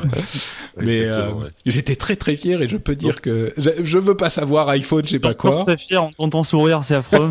bon, ouais, d'accord. Donc, pour résumer, t'as battu Kayane une fois en jouant à Street Fighter sur iPhone. Sur un iPhone. Non, mais on, on version iPhone. J'ai battu Kayane oui. Street Fighter. Je suis plus fort que Kayane. Ouais, voilà, faut pas préciser le sur quel support. bon, euh, euh, parlons d'autre chose. Euh, vous vous souvenez d'Anita Sarkissian qui a fait la série Tropes versus Women in Video Games, euh, qui a provoqué les foudres de, de, de certains euh, représentants de la jante masculine et même féminine parfois, oui. qui moi que moi je trouve qui est une série admirable qui détaille euh, l'utilisation de l'image des femmes dans les jeux vidéo et euh, comment elle, est, elle perpétue parfois des euh, et souvent d'ailleurs euh, des, des stéréotypes sexistes. Euh, moi, j'ai trouvé que c'était une, une, une, des vidéos de recherche tout à fait admirables et un sujet dont il est tout à fait bon de discuter euh, malgré les, les, polémiques. Moi, je suis très intéressé par ces sujets-là. Eh bien, figurez-vous qu'elle va faire deux nouvelles séries une sur euh, la représentation des hommes et de la masculinité euh, dans les jeux vidéo, euh, qui je pense sera intéressante à voir aussi, parce que ce qui est vraiment intéressant dans ces séries, c'est que on voit des choses qui, dont on se rend pas forcément compte à la base, c'est-à-dire que c'est des choses qui sont tellement évidentes, on se pose jamais la question. Et là, plutôt que de se dire ah oui c'est bien ou c'est pas bien ou machin, ce que j'aime bien, c'est que ça nous fait nous poser la question et ça nous fait nous dire ah oui peut-être que ça représente ce genre de choses ou ça ça c'est c'est un exemple de ce genre de choses. Donc je trouve ça très intéressant et elle va aussi faire une série sur une mini-série sur euh, des exemples de personnages féminins euh, positifs dans les jeux vidéo. Donc mmh. euh, moi j'ai hâte de voir ces deux-là. Euh, j'étais j'étais très intéressé par tout ce qu'elle a fait, donc euh, ouais. on verra. Ensuite, bon, en, en petite, comment dire, en conclusion, on sait que quand on parle d'e-sport, euh, on parle aussi souvent de phénomènes de, de discussions un petit peu toxiques, en particulier dans l'univers de League of Legends. Euh, on mm -hmm. sait que les gens ont tendance à s'insulter, à se s'énerver. C'est le plus grand repère de trolls de tout l'internet. voilà, je voulais rester. Euh, euh, un petit pondéré. peu pondéré, voilà. Mais tu, Moi, je ne suis pas. Exactement. Euh, eh bien, il, euh, euh, ils ont testé énormément de choses différentes. Riot a testé énormément de choses différentes pour essayer de limiter euh, cet énervement euh, en chat. Eh bien, figurez-vous que le meilleur moyen, c'était pas de baisser le ranking, de de pénaliser les gens, de les bannir, c'était de limiter le chat justement. C'est bizarre quand même, hein. C'est-à-dire bah, ouais. qu'ils n'ont pas détaillé la manière dont ils limitent le chat, mais plus que le fait de faire perdre de, du classement ou le fait de bannir les gens, c'est euh, simplement le fait de les empêcher de s'exprimer qui, mmh. euh, qui fait qu'ils vont être moins trollesques. Ouais, mais pour avoir joué un peu à LoL, en fait, les, les mecs... Euh les mecs aiment s'insulter en fait. Il y, a, quelques joueurs qui aiment ça, mais passionnément, tu vois. Ils y mettent tout leur cœur. Limite, ils s'en foutent de gagner, de perdre, de leur classement ou quoi. Tout ce qu'ils veulent, c'est pouvoir dire au mec d'à côté qu'il est nul. Parce qu'en plus, on insulte évidemment d'abord ses d'abord ses collègues plutôt que ses adversaires. Ça aussi, c'est mystérieux. Et, euh, et en fait, parce qu'ils font pas ce qu'il faut pour que tu gagnes. Ça affecte ta partie en fait. Bah ils font ils font pas en tout cas ce que toi ce que enfin ce que le mec juge bon. Alors c'est toujours pareil. Vu que c'est des équipes à 5 joueurs, il y a souvent 5 mecs qui pensent avoir la solution différente. C'est ça qui ont cinq stratégies différentes et vu qu'ils s'entendent pas, bah il y a forcément sur 5 mecs malgré tout, il y a toujours un mec qui est là prompt à avoir le verbe un peu un, un peu facile et un peu insultant. Ouais, donc euh, limitons leur chat et c'est ça qui sera efficace. Ouais, liberté d'expression, tout ça. tout ça quoi. bah, en même temps, ça, ça, ça, ça, se rapproche un peu de, enfin, des, des, commentaires, par exemple, sur euh, PewDiePie, euh, qui, qui, qui, avait carrément fermé ses commentaires euh, sur ses vidéos YouTube parce qu'il en avait marre de. Bon, c'est pas tout à fait le même style, mais, mais ça, ça montre quand même qu'il y, y, a toute cette communauté de joueurs qui qui vont pas très loin dans, dans, les, dans le dialogue et qui, à part s'insulter, euh, voilà, c'est un, un peu dommage aussi, quoi. Bah disons que PewDiePie, attends, je vais regarder, on va voir si ça lance une vidéo, mais aujourd'hui il a combien? 34 000 abonnés. Sur euh, donc 34 millions. Ah, 34 millions, oui, pardon. 34 millions, c'est une toute petite différence. c'est ça. ah, à peine. Mais sur 34 millions, effectivement, le truc c'est qu'il y a beaucoup de gens d'une part qui, qui s'insultent, qui machin, puis des gens qui viennent faire leurs promos sur les commentaires. tu disent, ah, viens voir ma chaîne, machin, ça, ça. Ça c'est encore différent. Mais au sein d'une, au sein d'une partie, et c'est vrai, mais c'est, c'est lassant quoi. Enfin, j'ai arrêté de jouer à LoL d'ailleurs à cause de ça parce que le mec c'est c'est juste épuisant. Il y a une partie sur deux, c'est la roulette russe. Tu sais très bien que les mecs vont juste s'insulter et ne pas jouer. Bon après c'est pour ça qu'ils c'est pour ça qu'ils dépensent autant d'énergie et d'argent à essayer de résoudre le problème. Hein. C'est un problème récurrent pour euh, Riot depuis des, des, des, des, années et ça limite leur euh, ah, bah, l'appréciation qu'ont les gens de leurs joueurs, de, de leur jeu. Donc. Mm. Ils ont essayé, ils ont essayé beaucoup de beaucoup de, de solutions différentes, notamment euh, qui, qui nous a fait beaucoup rire au début. L'une des premières, c'était genre le tribunal. Donc si un joueur était mauvais, tout le monde pouvait dire bon, ce joueur-là nous a pourri la partie. Si le mec est, euh, je sais pas, jugé vraiment nuisible dans dix parties d'affilée, eh ben il passe, il passe au tribunal et il est joué par deux, il est jugé par d'autres joueurs en fait aussi, qui disent bon ben voilà, on vous présente les faits. Grosso modo, il a dit que la mère de machin était et il a dit ça dans dix parties différentes. Est-ce que vous pensez qu'il peut jouer ou pas? Alors tous les mecs ça faisait sabrer les uns après les autres. Et de toute façon, au bout d'un moment, ça marchait plus parce que ce qui était rigolo, c'est que quand on jugeait des cas sur le tribunal, on gagnait, euh, je crois, des, des riot points avec lesquels on pouvait acheter des skins. Et donc en fait, les mecs cherchaient même pas, ils jugeaient tout le monde coupable comme ça à la suite. ils quittaient toute la journée pour pouvoir s'acheter des skins derrière. Donc c'était affreux, le pire tribunal du monde. Quoi. La justice expéditive. Ouais. Ah la justice. Bon, encore pire qu'en Chine. Ah bah largement pire. Ah, c'est la Corée du Nord quoi plutôt. bon, euh, est-ce qu'on veut parler de, de des projets d'émission de France 4 là euh, sur le TV euh, Lab bah, Moi je suis pas courant du tout donc euh, si tu bon écoute je regarderai bah, sinon le là. C'est alors ces deux trucs on peut voter jusqu'au 9 janvier. Il y a deux euh, projets, un qui s'appelle le Gamers Project. Euh, bah, France 4 TV Lab, c'est un, un, truc où ils euh, mettent, ils soumettent des projets d'émissions différents au, au mhm. vote des spectateurs, et puis celles qui recueillent le plus de votes se, se font euh, faites, sont, sont réalisées sont financés et là il y a deux projets dans ce dans cette série sur les jeux vidéo. Un c'est le Gamers Project c'est des rencontres avec des gamers connus Bon, pourquoi pas, euh, ça pourrait être intéressant. Euh, et l'autre, c'est Sandbox, qui est euh, des sortes de game jam, donc des, des sessions où on doit créer des jeux en une journée, une nuit, machin, euh, mhm. filmer en live, et puis ensuite les jeux sont disponibles. Donc c'est une sorte de réalité TV du mhm. game jam. Mhm. Bon, pourquoi pas. Moi, le truc, c'est que je me dis, est-ce que le jeu vidéo a besoin de la télé aujourd'hui? On a notre truc, mais, mais en même temps, peut-être, pourquoi pas. Donc si ça vous intéresse, ouais, pour une fois qu'un qu'un média euh, comment dire un média généraliste et même public s'intéresse à s'intéresse aux jeux vidéo de cette façon c'est c'est plutôt une bonne nouvelle. Euh, après faut voir après bon le rencontre avec des gamers connus par exemple est-ce que c'est genre interview people de, de, de de de de, Akhenaton ah, qui joue à FIFA euh, non non non non, c'est vraiment des enfin a priori d'après ce qu'on voit dans le trailer c'est des gamers euh, des des gamers pas des gens connus qui jouent à des jeux vidéo c'est des gamers. ah oui d'accord. Voilà c'est ça. ou est-ce que ça peut être des développeurs aussi par exemple ce sera aussi franchement par exemple. Mm. D'un point de vue, euh, je, je pense pas que le jeu vidéo effectivement ait besoin de la télé, qui est quand même un média, on va dire vieillissant. Et, euh, mais euh, par contre, je pense que ça peut avoir ça de bon, que ça peut faire changer peut-être un peu l'opinion sur le jeu vidéo. C'est ça. ça. On manque malgré tout d'émissions qui qui montre aussi, on va dire, le côté euh, positif du jeu. Euh, ça, on n'en voit pas. Moi, je suis, moi, je suis un peu désabusé sur cette, euh, sur cette idée. Pendant longtemps, je me disais, ouais, un jour, les gens vont comprendre, machin. Je crois que c'est tellement une affaire de génération. Euh, on va les ah, laisser mourir dans leur vieille boîte enfermée dans leur boîte de télé. Et puis nous, on a, on c'est une autre culture, tu vois. C'est comme le rock. Quand le rock est arrivé pour nos parents, leurs parents n'ont pas compris, et c'est pas parce qu'ils l'ont écouté pendant dix ans qu'ils ont plus compris. Bon, bien sûr, il y en a qui ont compris, je veux dire, mais mais d'une manière générale, ça fait pas partie de leur génération. De la même manière que les trucs que nos enfants ou les enfants de nos enfants vont faire et qu'on va pas comprendre euh, quand ils vont, euh, je sais pas, se mettre des des pierres sur la tête pour euh, danser en sautant et en tournant, on va dire mais qu'est-ce que c'est que cette connerie quoi? Déjà je comprends pas les jeans, les jeans qui tombent dans l'arrêt du cul, tu vois, c'est ça a commencé quoi. T'es déjà un vieux con, ça y est, t'es en marche. Quand ton fils portera des Hololens, Patrick, pour aller à l'école, tu, tu, tu comprendras pas, tu vois. Bah voilà, c'est ça.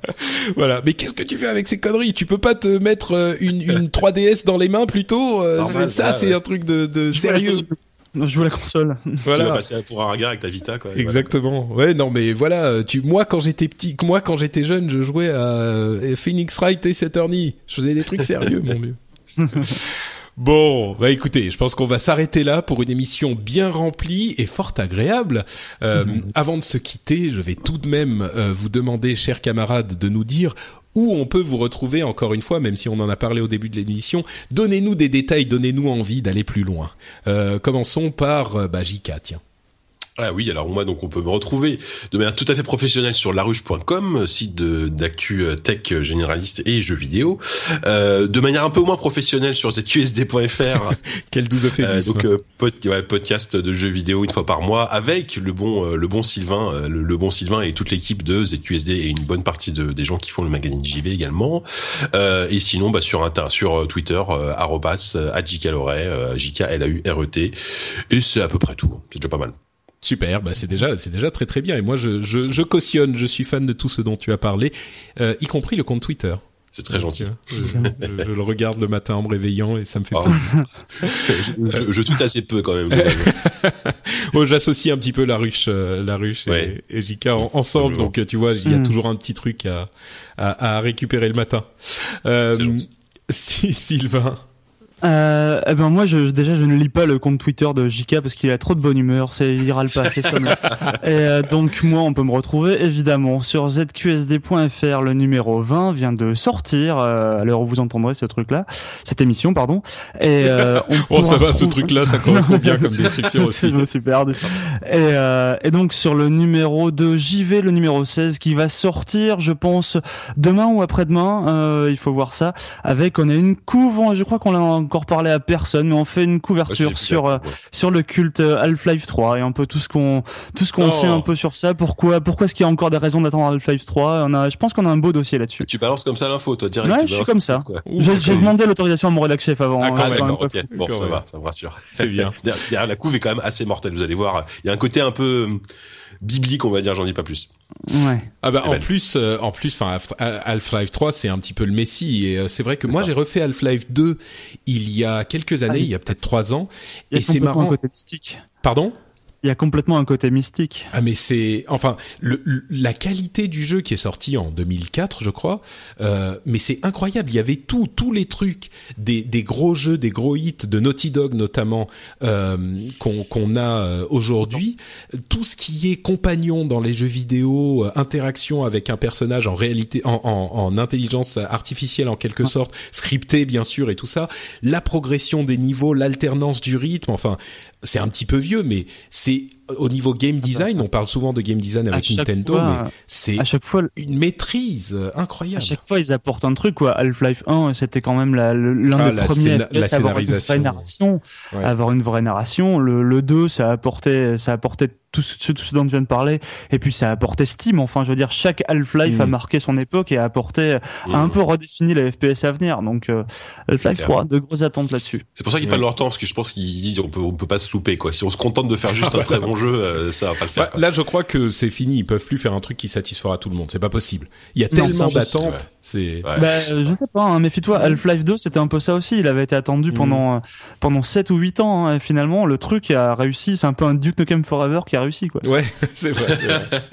bon, bah, si vous voulez en savoir plus, si vous avez de la nostalgie ou si vous voulez découvrir tout cet univers et toute cette histoire du jeu vidéo, bah, j'imagine que le, le prochain JV sera fait pour vous. C'est ça, dans deux, dans deux jours, je pense. Ah bah dites-moi, vous avez de quoi hein entre euh, le rendez-vous jeu déjà qui a été bien dodu, euh, on en est à deux heures là, et euh, la ruche tech pour, pour enfin laruche.com pour l'actualité et le, la lecture dans le métro avec le JV et, et les, le podcast ZQSD de 4 heures. bon, bah, c'est bon. Votre programme pour le mois de février est fait là. Oui, euh, tout à fait. Bah écoutez, justement à propos de ZQSD, moi je vais je vais y aller pour pour l'écouter. En attendant, vous pouvez aussi me retrouver sur Twitter. Je suis Note Patrick, euh, vous le savez bien sûr. C'est Patrick avec un note devant, c'est facile à retenir. Sinon, il y a d'autres émissions comme le Rendez-vous Tech ou euh, Positron où on vous conseille des euh, produits culturels toutes les deux semaines ou Upload où on vous conseille des, des apps pour votre appareil mobile sur FrenchSpin.fr euh, French Spin qui veut dire la tournure française. Donc c'est des podcasts. Bon, j'ai ce nom depuis longtemps. FrenchSpin.fr. Vous trouverez tout ça là-bas. Et dans tous les cas, on sera de retour dans deux semaines pour un nouvel épisode du rendez-vous jeu. On vous donne rendez-vous à ce moment-là. Et d'ici là, on vous fait plein de grosses bises. Ciao à tous. Salut. Merci. Salut.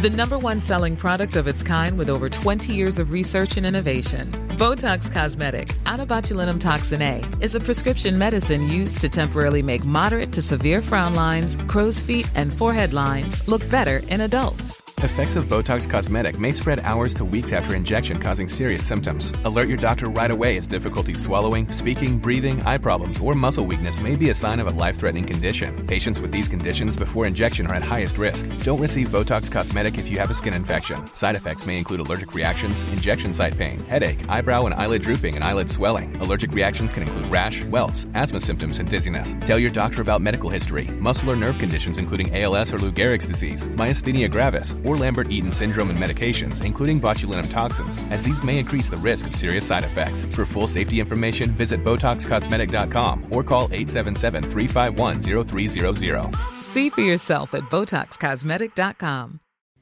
Hi, I'm Kara Berry, host of Everyone's Business But Mine, and I am an all-inclusive addict. Enter Club Med, the best all-inclusive for you and your family.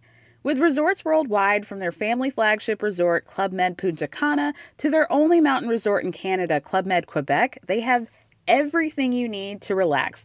With their 20 plus sports activities, wellness programs, you can dine on delicious cuisine and make memories with your family. So book your next getaway with Club Med. Visit clubmed.us or call 1 800 Club Med or your travel advisor.